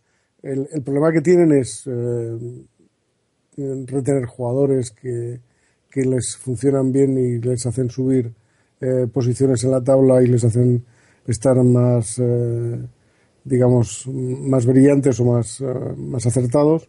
Eh, bueno, sobre todo es consolidar proyectos, pero claro, estamos hablando de lo que eh, de lo que les toca y podrán hacerlo mejor unas temporadas, pero lo normal es que estén aquí, estén en esta zona, ¿no? Es, es lo que le toca. Yo creo que tanto Iberostar como Can Murcia, Iberostar quizá el año pasado lo hizo, lo hizo un poco mejor, quizá estaba más, tuvo ese mm, final, si no recuerdo mal, también muy interesante, de muy buen juego y, y muy, muy anim- o sea, digamos un juego muy vistoso y tal. Bueno, eh, este año pues no, la- no, no les habrán funcionado las cosas tan bien, pero tampoco es eh, patearse de los pelos, están donde les toca. Sí, igual que comentabas con Río Natura Monbus, Aitor, ¿estás de acuerdo un poco con eh, Juan Enrique con respecto a Iberostar y Río Natura? Totalmente de acuerdo, ¿no? Eh, incluso yo les daría un premio, ¿no? Eh, si eh, estuviéramos ahora eh, hablando de otra liga o una liga que quitamos, lo- si quitamos a los 7, 8 equipos que han estado por arriba y metemos, bueno, metemos un poquito por abajo a Juventud y pues estaríamos hablando de una liga mucho más igualada y estaríamos hablando que tal vez Iberostar o, o Río Natura Mumbus eran los reyes del mambo, ¿no? En este caso, hablando así en plata, ¿no? Porque yo creo que además hay que darles un premio, sobre todo por lo que ha dicho Juan Enrique. Eh, sobre todo de Iberostar se ha mantenido un poco más la línea de la temporada pasada con Ricciotti, con Augusto, con Sigma, con Seculi que al final también volvió después del periplo en Turquía. Yo creo que bueno han mantenido un poquito ahí la, la línea y, el después de dos temporadas que estábamos hablando que Iberostar era equipo del Eforo, de los pocos que pudieron conseguir ascender y de ahora mantenerse en la Liga Andesa CB al nivel que se están manteniendo, eh, pues yo creo que, que chapó por ellos. Eh, hay que destacar que Sigma ha sido un máximo reboteador y que jugador más valorado de, de Iberostar Tenerife. Veremos a ver dónde para esta eh, temporada, si seguirá o no seguirá. Yo creo que no, que ha salido o que va a salir de Iberostar. Se escuchaba Valencia. Por eso digo que se- veremos a ver dónde acaba, porque se escuchaba que iba que iba a salir de la de la isla y bueno y sobre todo quería destacar a Río Natura Mumbú porque es uno de los equipos que más se ha reforzado y que más cambios ha tenido durante estas tres últimas temporadas y que sigue jugando a, a un gran nivel o manteniendo un poco la línea sin pasar apuros de la, en la Liga Andesa CB y eso es difícil y manteniendo un bloque y además sin gastarse mucho dinero, ¿no? Porque además ha pasado también por momentos eh, de apuros eh, económicos y en este caso Moncho Fernández ha sabido mantener al bloque más o menos homogéneo y también con muchos melones nuevos por abrir que ha tenido esta esta temporada. Gran entrenador, Moncho Fernández. De lo mejorcito que hay en, en la Liga Andesa CB. Eh, estudiantes, decimotercero. Eh, una temporada muy regular, eh, sobre todo basada en, en un principio las victorias contra equipos grandes, en la que el cuadro estudiantil, eh, pues eh, no sé qué te habrá parecido Juan Enrique, pero ha perdido ciertos ciertos puntos de su filosofía. Yo creo que yo estoy esperando a estudiantes. ¿eh? Yo estoy esperándole, porque, claro, es tendría que estar eh, como mínimo a- al nivel de la peña y lleva muchos años. Eso me lo, lo tendréis vosotros mejor las claves de, lo que ocurre, del por qué no está más arriba. Tendría que estar al nivel del, del Juventud tranquilamente, no, no en esa séptima plaza, sino eh, a ver, este año tampoco lo ha pasado mal como, como, como años anteriores, pero tiene que dar un punto más, tiene que estar disputando, pues eh, si no entra, pues cerca de entrar en, play, en playoff, cerca de entrar en Copa del Rey, o entrando, o sea, tiene que estar en ese grupo que, que estamos hablando ahora, eh, ese grupo de, equipos, porque además que, que es, un- es una entidad, es una entidad consolidada, o sea, no, no, no, no nos engañemos. Entonces, Mm, yo lo estoy esperando. ¿Qué es lo que falla? Vosotros tendréis mejor las claves porque lo conocéis mejor que yo. Hombre, yo porque Miguel Ángel me va a preguntar a ver qué es lo que puede, creo que puede pasar. Yo creo que, que no creen en un proyecto. Y, eh, y no creen, la gente que dirige a, a estudiantes vive más del cuento de, la, o del, de vender la filosofía de cantera, pero no cree en ella, ¿no? Entonces yo creo que, que ahí eh, pasa un poco los problemas en el Juventud. Eh, han sabido rehacerse, han sabido creer en y apostar por los chavales de cantera otra vez, les haya salido mejor, les haya salido peor, pero siempre ha habido uno o dos jugadores en pista en momentos claves de, la temporada. Eso en Movistar Estudiantes, Asefa Estudiantes o como lo queramos llamar, en Twentimóvil Estudiantes, lo digo para que no nos digan que no nos quieran vender la moto, es que la- los patrocinadores, no, no. Han pasado patrocinadores de todos los colores, de todas las formas y de todo tipo de, de productos que no han apostado y no han sabido apostar por la por la cantera. El único desde hace tiempo que juega con, con minutos reales en Liga Andesa ACB eh, es Jaime Fernández. El resto me lo pueden vender como quieran y en este caso en, eh, Chus Vidaurreta eh, ya se marcha de, de Movistar Estudiantes.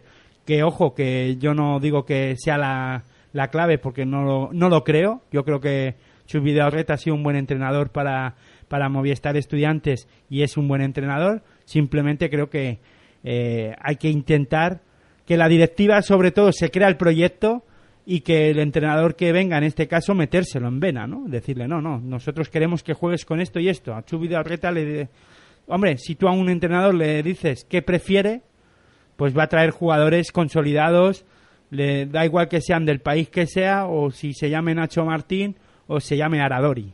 O sea, y si se puede traer a Aradori mejor que a, a es, normal, ¿no? Y eso, yo si fuera entrenador también de estudiantes, si me dan a elegir, bueno, pues si no me creo, si la gente que, que es del club no se cree eh, la, filos- eh, la- el proyecto, no se lo hagas hacer creer al, a un entrenador que, venga de fuera, ¿no? Y eso es complicado. Y ahora veremos a ver con el nuevo entrenador que viene de Murcia, que dicen que toda, él cree en este proyecto y en la filosofía de estudiantes.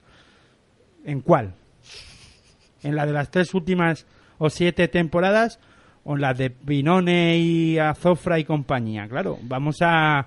Porque llevamos tiempo sin ver un jugador, sin tener un proyecto claro en, en Movistar Estudiantes en este caso, ¿no? Me ha gustado la, la pregunta, ¿en cuál? Esa pregunta es muy buena y además va con doble intención, sí señor. Eh, bueno, yo creo que Aitor ha, ha acertado muy bien. Bueno, en y sobre la temporada muy irregular, Sí, claro. Ha estado muy, muy irregular. Ya lo ha dicho equipo. Juan Enrique, eh, eh, la temporada yo creo que ni para arriba ni para abajo, ¿no? Al final ha salvado los muebles, que podía haberse puesto peor la cosa gracias al fichaje de Aradori que después de salvar al equipo se marcha a Italia a ganar la liga. Pues bueno, pues chapo por él y gran temporada de... A mí me ha gustado mucho Diamond Simpson, creo que de los poquitos eh, jugadores extranjeros de hace tiempo que, que se han creído el proyecto y que han dado todo en la pista y buena temporada de, de Nacho Martín que también creo que hay que destacarla y al final pues bueno yo creo que irregular por el juego también que ha mantenido estudiantes que sí que ha ganado los grandes pero eh, ha habido momentos le ha costado ganar fuera de casa hasta la segunda vuelta no consiguió la primera victoria fuera de casa que no creo recordar mal fue en San Sebastián Exacto. Contra Guipúzcoa Vázquez, sí. Bueno, nos quedan cinco equipos, vamos a dividirlo en dos bloques. Los tres que lo pasaron de Aquilo para poder eh, mantenerse, que son eh, Moraván Andorra, Baloncesto Sevilla y Brusador Manresa. Eh, sobre todo, bueno, destacar Moraván Andorra en su primera temporada, bueno, en su regreso a la Liga Andesa ACB, eh, creo que firma una temporada bastante aceptable, sobre todo en una segunda vuelta en la que con fichaje de jugadores nuevos eh, consigue sacar la cabeza. El baloncesto Sevilla, que estaba completamente desahuciado eh, con el fichaje de Luis Casimiro, eh, consigue hacer una segunda vuelta muy buena y sacar al equipo del pozo. Y luego el milagro de última hora de Brusador Manresa, que ya sabéis que con aquella victoria contra el Real Madrid en, cancha eh, del conjunto blanco también consigue la permanencia que te han parecido esos tres equipos, Juan Enrique. Bueno, pues lo de Sevilla me parece que sigue pintando mal, ¿eh? No sé por qué. He oído algo o he leído algo por ahí. No lo sé. O alguien me pasó algo, ¿no? Sobre el baloncesto de Sevilla. Por WhatsApp. Aitor. Perdona, Juan Enrique. Digo que alguien me pasó algo sobre baloncesto Sevilla. ¿eh? Por sí, WhatsApp. sí, sí, sí, eh, Aitor eh, pasó un, eh, un mensaje por el WhatsApp al grupo porque el eh, grupo de inversor de estadounidense eh, daba la espantada y se quedaba CaixaBank eh, que había comprado el co- por un euro pues eh, como accionista y decía que si no ponía alguien dos millones encima de la mesa que ellos no pondrían los otros dos que hacían falta para que el equipo eh, saliera este año en, la- en Liga Andesa C o sea que la situación es peliaguda Bueno, eso. perdón. Eso, lo, eso lo dice todo esta gente. Pero bueno, eh, Moraván. Moraván ha hecho, yo creo que una temporada eh, aceptable en el sentido de que recién ascendido, ha hecho un, esfuerzo económico notable, teniendo en cuenta que estamos hablando de Andorra, que no estamos hablando de no estamos hablando de un potencial y es difícil, bueno, para ellos es importante tener un equipo en Liga CB y en la élite, pero bueno, ahora a ver cómo, cómo, cómo asientan eso porque estoy leyendo por ahí que Yagüey se va, han conseguido renovar a Boga- a Bogdanovic, bueno, ya veremos cómo, cómo resulta esto. De momento, la temporada yo creo que para un equipo recién ascendido, muy buena. Lo de baloncesto Sevilla, mm, menos mal que apareció eh, Casimiro en forma de Salvador, porque eso estaba condenado al estrepitoso fracaso. Y alguien que pone un cierto raciocinio en el club, pues, o sobre todo en el banquillo, consigue que, eso tire adelante, pero de todas maneras, eh, ese por mí admirado por fin que se les, se les ha ido a la NBA. Yo creo que se ha equivocado, pero bueno. Eh, de hecho, ya veremos cómo resulta esto. Sevilla ha salvado los muebles a última hora y, y pendientes de lo, de lo que pase. Lo de Manresa, Manresa está, pues como siempre, ¿no? Quitando, y no comentaremos ese último partido, pues eh, ha peleado y, y se ha salvado a última hora. Y bueno, pues eh, siguen esa, eh, instaurado esa cuerda floja a la cual nos tiene acostumbrados eh, baloncesto Manresa. Eh, se ha salvado en el último momento de forma peculiar, por no decir de otra manera, y ya está. No puedo decir nada más. Aitor, ¿quieres apuntar algo sobre estos tres equipos que le han pasado de Aquilo? Bueno, sobre baloncesto Sevilla ya lo habéis comentado todo, ¿no? Eh, sobre todo importante la supieron reaccionar rápido y, marcaron los tiempos, se supone que bien después del resultado. Yo creo que ahí Luis Casimiro ha sabido simplemente eh, recolocar a, a jugadores, eh, darle mm, pues simplemente orden al juego de baloncesto Sevilla, decirle a Steam Barnes tú vas a jugar de aquí, no te muevas mucho, cuando te llegue tiras en un, en un momento dado, si la metes bien y si no bajas a defender.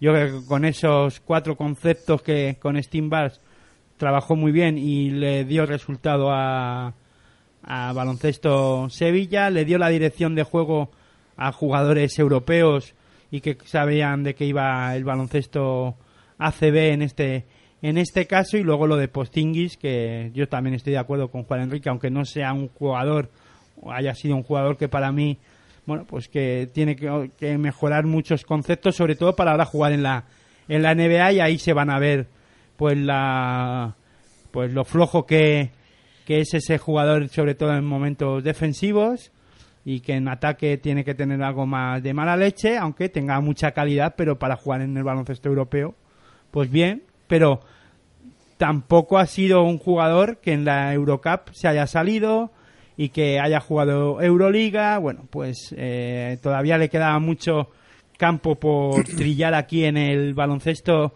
europeo antes de saltar, dar el salto al baloncesto. mm, No, si, si yo lo comentaba porque es un jugador yo- yo le veo con, con, con, con calidad y con potencial, más que con calidad, con potencial. Tiene cosas que a mí me gustan mucho, o por lo menos cuando lo vi en Badalona me gustó mucho, y, pero que es un jugador que no está hecho. Pues está Claro, por eso. no está, no, no está cuajado todavía. Yo, yo es que no, no los entiendo. O sea, el puñetero dólar les, les llama y, y, bueno, podrían ser grandes jugadores aquí, ganar mucho más dinero aquí, si es el dinero lo que les motiva, que yo creo que, que bueno, es, que es- es así de es así de triste porque por no aguantar un par de años más, cuidado, jugar en un equipo ACB, jugar en un equipo de, de sí, jugar en un equipo ACB no es no es ganar tres duros, o sea, eso está claro, no, no juegan por 600 euros o sea, que, al mes. Eh, Yo creo que se dan su buen dinerillo, pero bueno. Yo creo que es un jugador que podría entrar en, salvando la situación de, de baloncesto Sevilla, podrían entrar en cualquier club de, de la Liga CB perfectamente, consolidarse como jugador y dar un salto de calidad, sobre todo, sobre todo consolidarse y cuajar ese, ese potencial que tiene. Yo creo que la NBA se va a perder como, como muchos. Sí, yo, yo también lo pienso, ¿eh? Y eso que a mí, por ya os digo que era una de mis debilidades en, en esta liga andesa CB. Y también para mí creo que, que se equivoca. Eh, no sé si Aitor querrás añadir algo más sobre Manresa. No, sobre baloncesto Sevilla, apuntar lo del tema de, de la posible desaparición o no. Yo creo que al final salvará los muebles, pues como pudo salvar Bilbao Basket al final aquello. Eh, yo creo que al final las instituciones abrirán la, la mano, hablarán con con la Caixa esa o con Cai- CaixaBank, con sí. CaixaBank que eh, bastante culpa tiene de todo lo que está ocurriendo. O sea, porque se lo vende No, a ver, CaixaBank, o sea, Caixa de Cataluña, no patrocina ningún club. Eso es filosofía del- de la entidad de siempre. Sí, pero tiene bastante culpa cuando compra el club, se lo vende al fondo No, no, no, no, estos no, no, no y hace lo- cosas raras. Pues, Hombre, por un euro, ¿no? No, no compra el club. ¿eh? Pues se lo queda. Absorbe, absorbe Cajasol. Absorbe Cajasol. Bueno, claro, Absorbe pero al final, y pero con y- todo lo que conlleva. Claro, o solo que- apartamos pero- unas cosas y otras no. No, pero no, es por defender que Caixa de Cataluña, o sea, no por No, defender no, no, la no, Caixa. no, pero si yo, si yo te pero entiendo, como, pero que... como filosofía y lo avise cuando llega. O sea, cuando que ellos no van a patrocinar porque no está Pero- dentro de lo, de lo Pero que si es. no se trata de patrocinar, se trata de por lo menos no vendérselo a un, a un fondo de inversiones americano, vendérselo a alguien que realmente bueno, crea en esto, ¿no? Lo que pasa que hay vio negocio, eh, la Caixa Cataluña o la que sea. Yo no conozco La- los la bancos, Caixa, pero, la Caixa. Pero vamos, que te quiero decir que ahí vieron negocio y dijeron se lo damos, lo empapelamos y ala. Yo me lo he quedado por un euro, pues sí, total. Eh, todo es beneficio y al final pues se tiene que comer el matrón y al final saldrá a las instituciones que como están además pues tendrán que sacar esto a flote de alguna manera yo qué sé yo ahí ya no entro pero entre la ACB entre el Consejo Superior de Deportes y todas las instituciones pues así tienen el mundo del baloncesto no y, y bueno y el mundo de- del deporte. Eh, más cosas. Del Morambal Andorra ya lo, lo habéis dicho todos que además tiene dinero. Ah, Sí. veremos a ver hasta dónde les dura y luego ya pues yo me si queréis abrimos la el- porque el del abrusador milagros tiene la vida y la vida tiene milagros Eh, yo creo que el partido este del Madrid pues ya lo hablamos en el par- en la cuando acabamos con la liga regular. Pues yo creo que ahí hubo un poco de cosas raras pero bueno no como no se pueden demostrar pues yo creo que ahí eh, gracias a que el Madrid consiguió la Euroliga pues Manresa es capaz de conseguir remontar un partido contra co- o ganar de un partido al Real Madrid aquí en, en el Palacio de los Deportes el único partido que el Real Madrid gana pierde perdón en liga regular. Y bueno, y del resto, Fuenlabrada y de Guipúzcoa Basket, yo, si me lo permitís, tampoco voy a comentar mucho porque como no hay ascensos ni descensos, yo creo que esto es un regalo que le hace la Liga Andesa ACB y son dos equipos que se han hecho mal las cosas, sobre todo baloncesto Fuenlabrada y en este caso pues el premio es quedarse en Liga Andesa ACB e intentar hacer un equipo algo más fuerte para no pasar apuros la temporada que viene si en algún momento Consejo Superior de Deportes, Liga Andesa ACB y la Federación Española tienen a bien abrir la puerta a equipos que se lo que consiguen ascender a, a la ACB de alguna manera. Pero claro, como bueno, que no quiero entrar en, en el tema económico, pero creo que mm, en este caso poco tengo que hablar de lo deportivo de Fuenlabrada y Guipúzcoa Vázquez cuando luego eh, en lo en los despachos se lo se lo hacen o se lo juegan ellos todo o hablan ellos sus cosas. Eh, Fuenlabrada creo que en este caso mm, no ha hecho bien o quería denunciar algo que no debería de haber denunciado bueno yo creo que ahí al final creo que están en su derecho de continuar en Liga Andesa ACB, por eso yo no. Además son nuevos clubs de la Liga Andesa ACB, entonces eh, ahora mismo yo desde la temporada que han realizado en esta temporada poco que decir, creo que se han han sido justos merecedores de descender y como ahora son nuevos invitados poco tengo que decir. Juan Enrique, ¿quieres añadir algo? No, no, no, estoy en la línea de lo que ha dicho Aitor.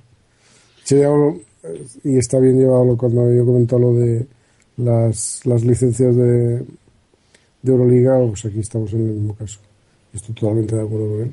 Son dos equipos invitados, pues no hablemos más. Son nuevos, no- es que además en la Sí. en el comunicado que mandaron son nuevos eh, socios de la Liga Andesa ACB, entonces poco poco que añadir. Y al igual que hubiese sido cuando hablamos en la temporada que Estudiantes también descendió y hablamos de lo mismo, que era injusto y que hay clubs que deberían de haber descendido, ¿no? O sea, estamos en la misma línea. ¿eh? Es que yo creo que el, tema este de las condiciones económicas que se les pone a los equipos del Eporo que ascienden, eh, teniendo en cuenta la crisis, eh, no modificar esos parámetros me parece absurdo. Incluso yo añadiría más, eh, eh, decirles que tienen que tener un pabellón de 5.000 personas. Eso es un problema de, del club, como si quiero jugar con 100. Si, si yo soy No, no, es capaz que de mantenerlo... eso no, no tiene sentido. Eso en una época dices, oye, que el dinero fluye, que hay patrocinadores, que hay. Bueno, pues estamos en una crisis tremenda. Entonces, claro, exigirles un pabellón de 5.000 espectadores cuando no los hay, pues, joder, si nos estamos quejando de obras que, que, que se han hecho y no tienen sentido, pues fuerza a una ciudad a que haga un pabellón de 5.000 personas porque a lo mejor algún día el equipo de básquet local pueda ascender a la Liga CD. Eso me parece una barbaridad. Pero es que aparte es una de- contradicción en sí misma. Pocas ligas siguen de eh, europeas como la lituana, eh, la croata, en las que juegan en pabellones de una grada, una simple grada que a lo mejor son 2.000 personas, ¿no? En un pabellón pues- o un gimnasio. Por eso te digo, yo creo que tienes que, tienes que estar de acuerdo con los tiempos que corren y con la situación que corre. O sea, mm, no haber bajado los parámetros ahí me parece una barbaridad. Y después, en cuanto al- a, tener que hacer un depósito de no sé cuántos eh, miles o millones de euros, 4 millones de euros es. no, claro, si tú ves, es que eso, pues es que estamos hablando de equipos que a duras penas eh, llegamos a eh, la, misma CB a, a presupuestos que a duras penas llegan a los 2 millones de euros. Imagínate que de entrada a un equipo le pides 4 y encima tiene que hacer un equipo competitivo para no descender al año siguiente. No, y un pabellón nuevo. Y un pabellón nuevo, es que me parece de locos. O sea, eso es mejor que, que se quiten la careta, que cierren la liga y ya está. Y es así. Ya no, no, mira, una liga cerrada como la NBA. Pero es que eso me parece de- Claro, eso sería macha- machacar las otras competiciones, ¿no? No, no, no dar oportunidad a que alguien... Y entonces entraríamos en, en temas de licencias que se compren. Yo solo pido que el Se compran y se venden como el cariño verdadero. Yo solo pido que el Consejo Superior de Deportes y la Federación Española de Baloncesto hagan cumplir el, el modelo que en, en un inicio de la competición de la Liga Andesa ACB, o el modelo no, el, el acuerdo, que era que ascensos y descensos y que se iban a facilitar. A partir de ahí, la ACB está incumpliendo, el Consejo Superior de Deportes pues pasa de todo y la Federación bastante tiene, pues claro, con ganar torneos o campeonatos eh, con las selecciones y olvidarse de sus de sus ligas y de sus equipos, claro. Y además le conviene porque, claro, los jugadores que juegan en dichos campeonatos son jugadores de la liga andesa ACB, quitando que al, al, al paso que vamos se lo van a, van a tener que pedirle un favor a la NBA, porque a la ACB al final tampoco, porque tampoco van a jugar ya también. No, a ver. Menos mal que Yula ha renunciado a la NBA y todavía puedes ir, decir ACB, pero el resto todos están en la NBA, ¿no? Sí, la verdad es que bueno. Más o menos poco a poco, todos para allá. Y además luego, en posiciones clave, lo que hacemos es inventarnos o pas- pagar pasaportes o pagar jugadores o... Pues, No, y aquí sabes lo que puede pasar, que si esta crisis sigue a, no sé cuánto tiempo va a durar más, o sea, pero está claro que seguiremos en ella, ¿no? Eh, lo que puede pasar es que, pongamos por caso, ya que lo mencionamos, que Baloncesto Sevilla desaparezca. ¿Y quién ocupa esa plaza? Nadie. A, a O sea, que 17. no, o sea, que no, no es que no vayan a ascender, es que van a desaparecer de los que hay en la CB y los que hay ahí esperando, pues digan, oiga, es que usted me sigue poniendo esas condiciones y yo no accedo. Lo- hombre, lo que podrían hacer es, para ya liarla bien, el baloncesto de Sevilla desaparece y le dicen a Fuenlabrada, usted no puede jugar en Liga Andesa ACB para... cu- Hombre, Claro, para cumplir la, para no estar impares. claro, para no estar impares. para liarla... no deis ideas, que esta gente... no, no, eh, pero es que eso, eso puede llegar a ocurrir. O No, sea, no, por eso os digo que no las deis ideas que dificultades esta gente las económicas que tienen equipos cercanos a mí, tanto La Peña como, como Manresa, son tremendas. Son tremendas. En cualquier momento, pues uno de estos dos o los dos pegan un, un castañazo y dicen, oiga, no, no, que es que no, O puede esto no podemos aguantar. Puede llegar a pasar como ha pasado en Liga Les Plata, en Liga EVA en algún momento, que a mitad de temporada han dicho no podemos seguir, porque no nos da para seguir. Claro. Y dejar la liga coja, pues bueno, Por eso, pues... por eso te digo pues que está eso es, guay. eso es así. Entonces, que aquí no, no es que no puedan ascender y descender, es que vayan a desa- desapareciendo entidades. Porque, porque no se puede resistir. Está claro. Está claro. Pues sí, la verdad es que el panorama, como no pongan remedio, no pinta nada bien y, y bueno, esperemos que, que lo vayan solucionando. Bueno chicos, Muy bien. yo creo que va a ir siendo hora de poner el punto y final eh, por hoy y ha habido apuntes ya de lo que va a ser mañana el programa que vamos a tener directos a Francia 2015, ya ha habido algún comentario y creo que mañana no vamos a pasar bien. Bueno, Juan Enrique, como siempre, un placer eh, contar contigo y mañana si te apetece pues hablamos un poquito de, de la selección y de cómo van a ir ese Eurobásquet. Pues si mañana hablamos, a ver eh, si podemos acabar un poquito antes, porque Rufus Sí. Os Sí, lo agradecerá, ¿eh? porque es su hora de, del último pipí. y estaba ya estaba el tío histérico. Pero No. bueno, ma- mañana nos oímos, no os preocupéis. Sí, sí, no, mañana será más cortito. Mañana una horita así y hablaremos un poco por iniciar y ir calentando motores para ese directos a Francia 2015. Aitor, también contamos contigo, ¿no? Para mañana. Un placer, como siempre, oírte. El placer es mío decirle a Rufus que no se preocupe, que mañana ten- eh, dejaremos a su amo que se marche mucho antes y eso sí, creo que debería ir diciéndole a Juan Enrique que viene el Eurobasket 2015 y que tenga paciencia, que, que también tenemos que tener tiempo para hablar de baloncesto y nada, buen baloncesto para todos. Bueno, para mí también ha sido un placer estar al frente de este programa, como siempre, dirigiendo a estos dos monstruos que me acompañan eh, cada día y deciros que podéis seguir escuchando nuestra emisión en www.pasionporbaloncestoradio.com que podéis escribirnos en el nuestro email pasionporbaloncesto@gmail.com y que podéis eh, mirar nuestras redes sociales, tanto Facebook con ese Pasión por el Baloncesto que nos podéis encontrar y con ese Twitter que tenemos con el hashtag Baloncesto Radio, la B R con mayúscula, nos buscáis y ahí iréis encontrando nuestro contenido. Y si no habéis podido escuchar este programa en directo y os lo habéis perdido, no os preocupéis que enseguida estará con, en la, colgado en iVoox para que lo podáis escuchar en formato podcast para cuando os apetezca. Y mañana a las 9, nueva cita aquí en tu radio online de baloncesto con el programa Directos a Francia 2015. Hasta ese momento me despido. Muy buenas y hasta luego.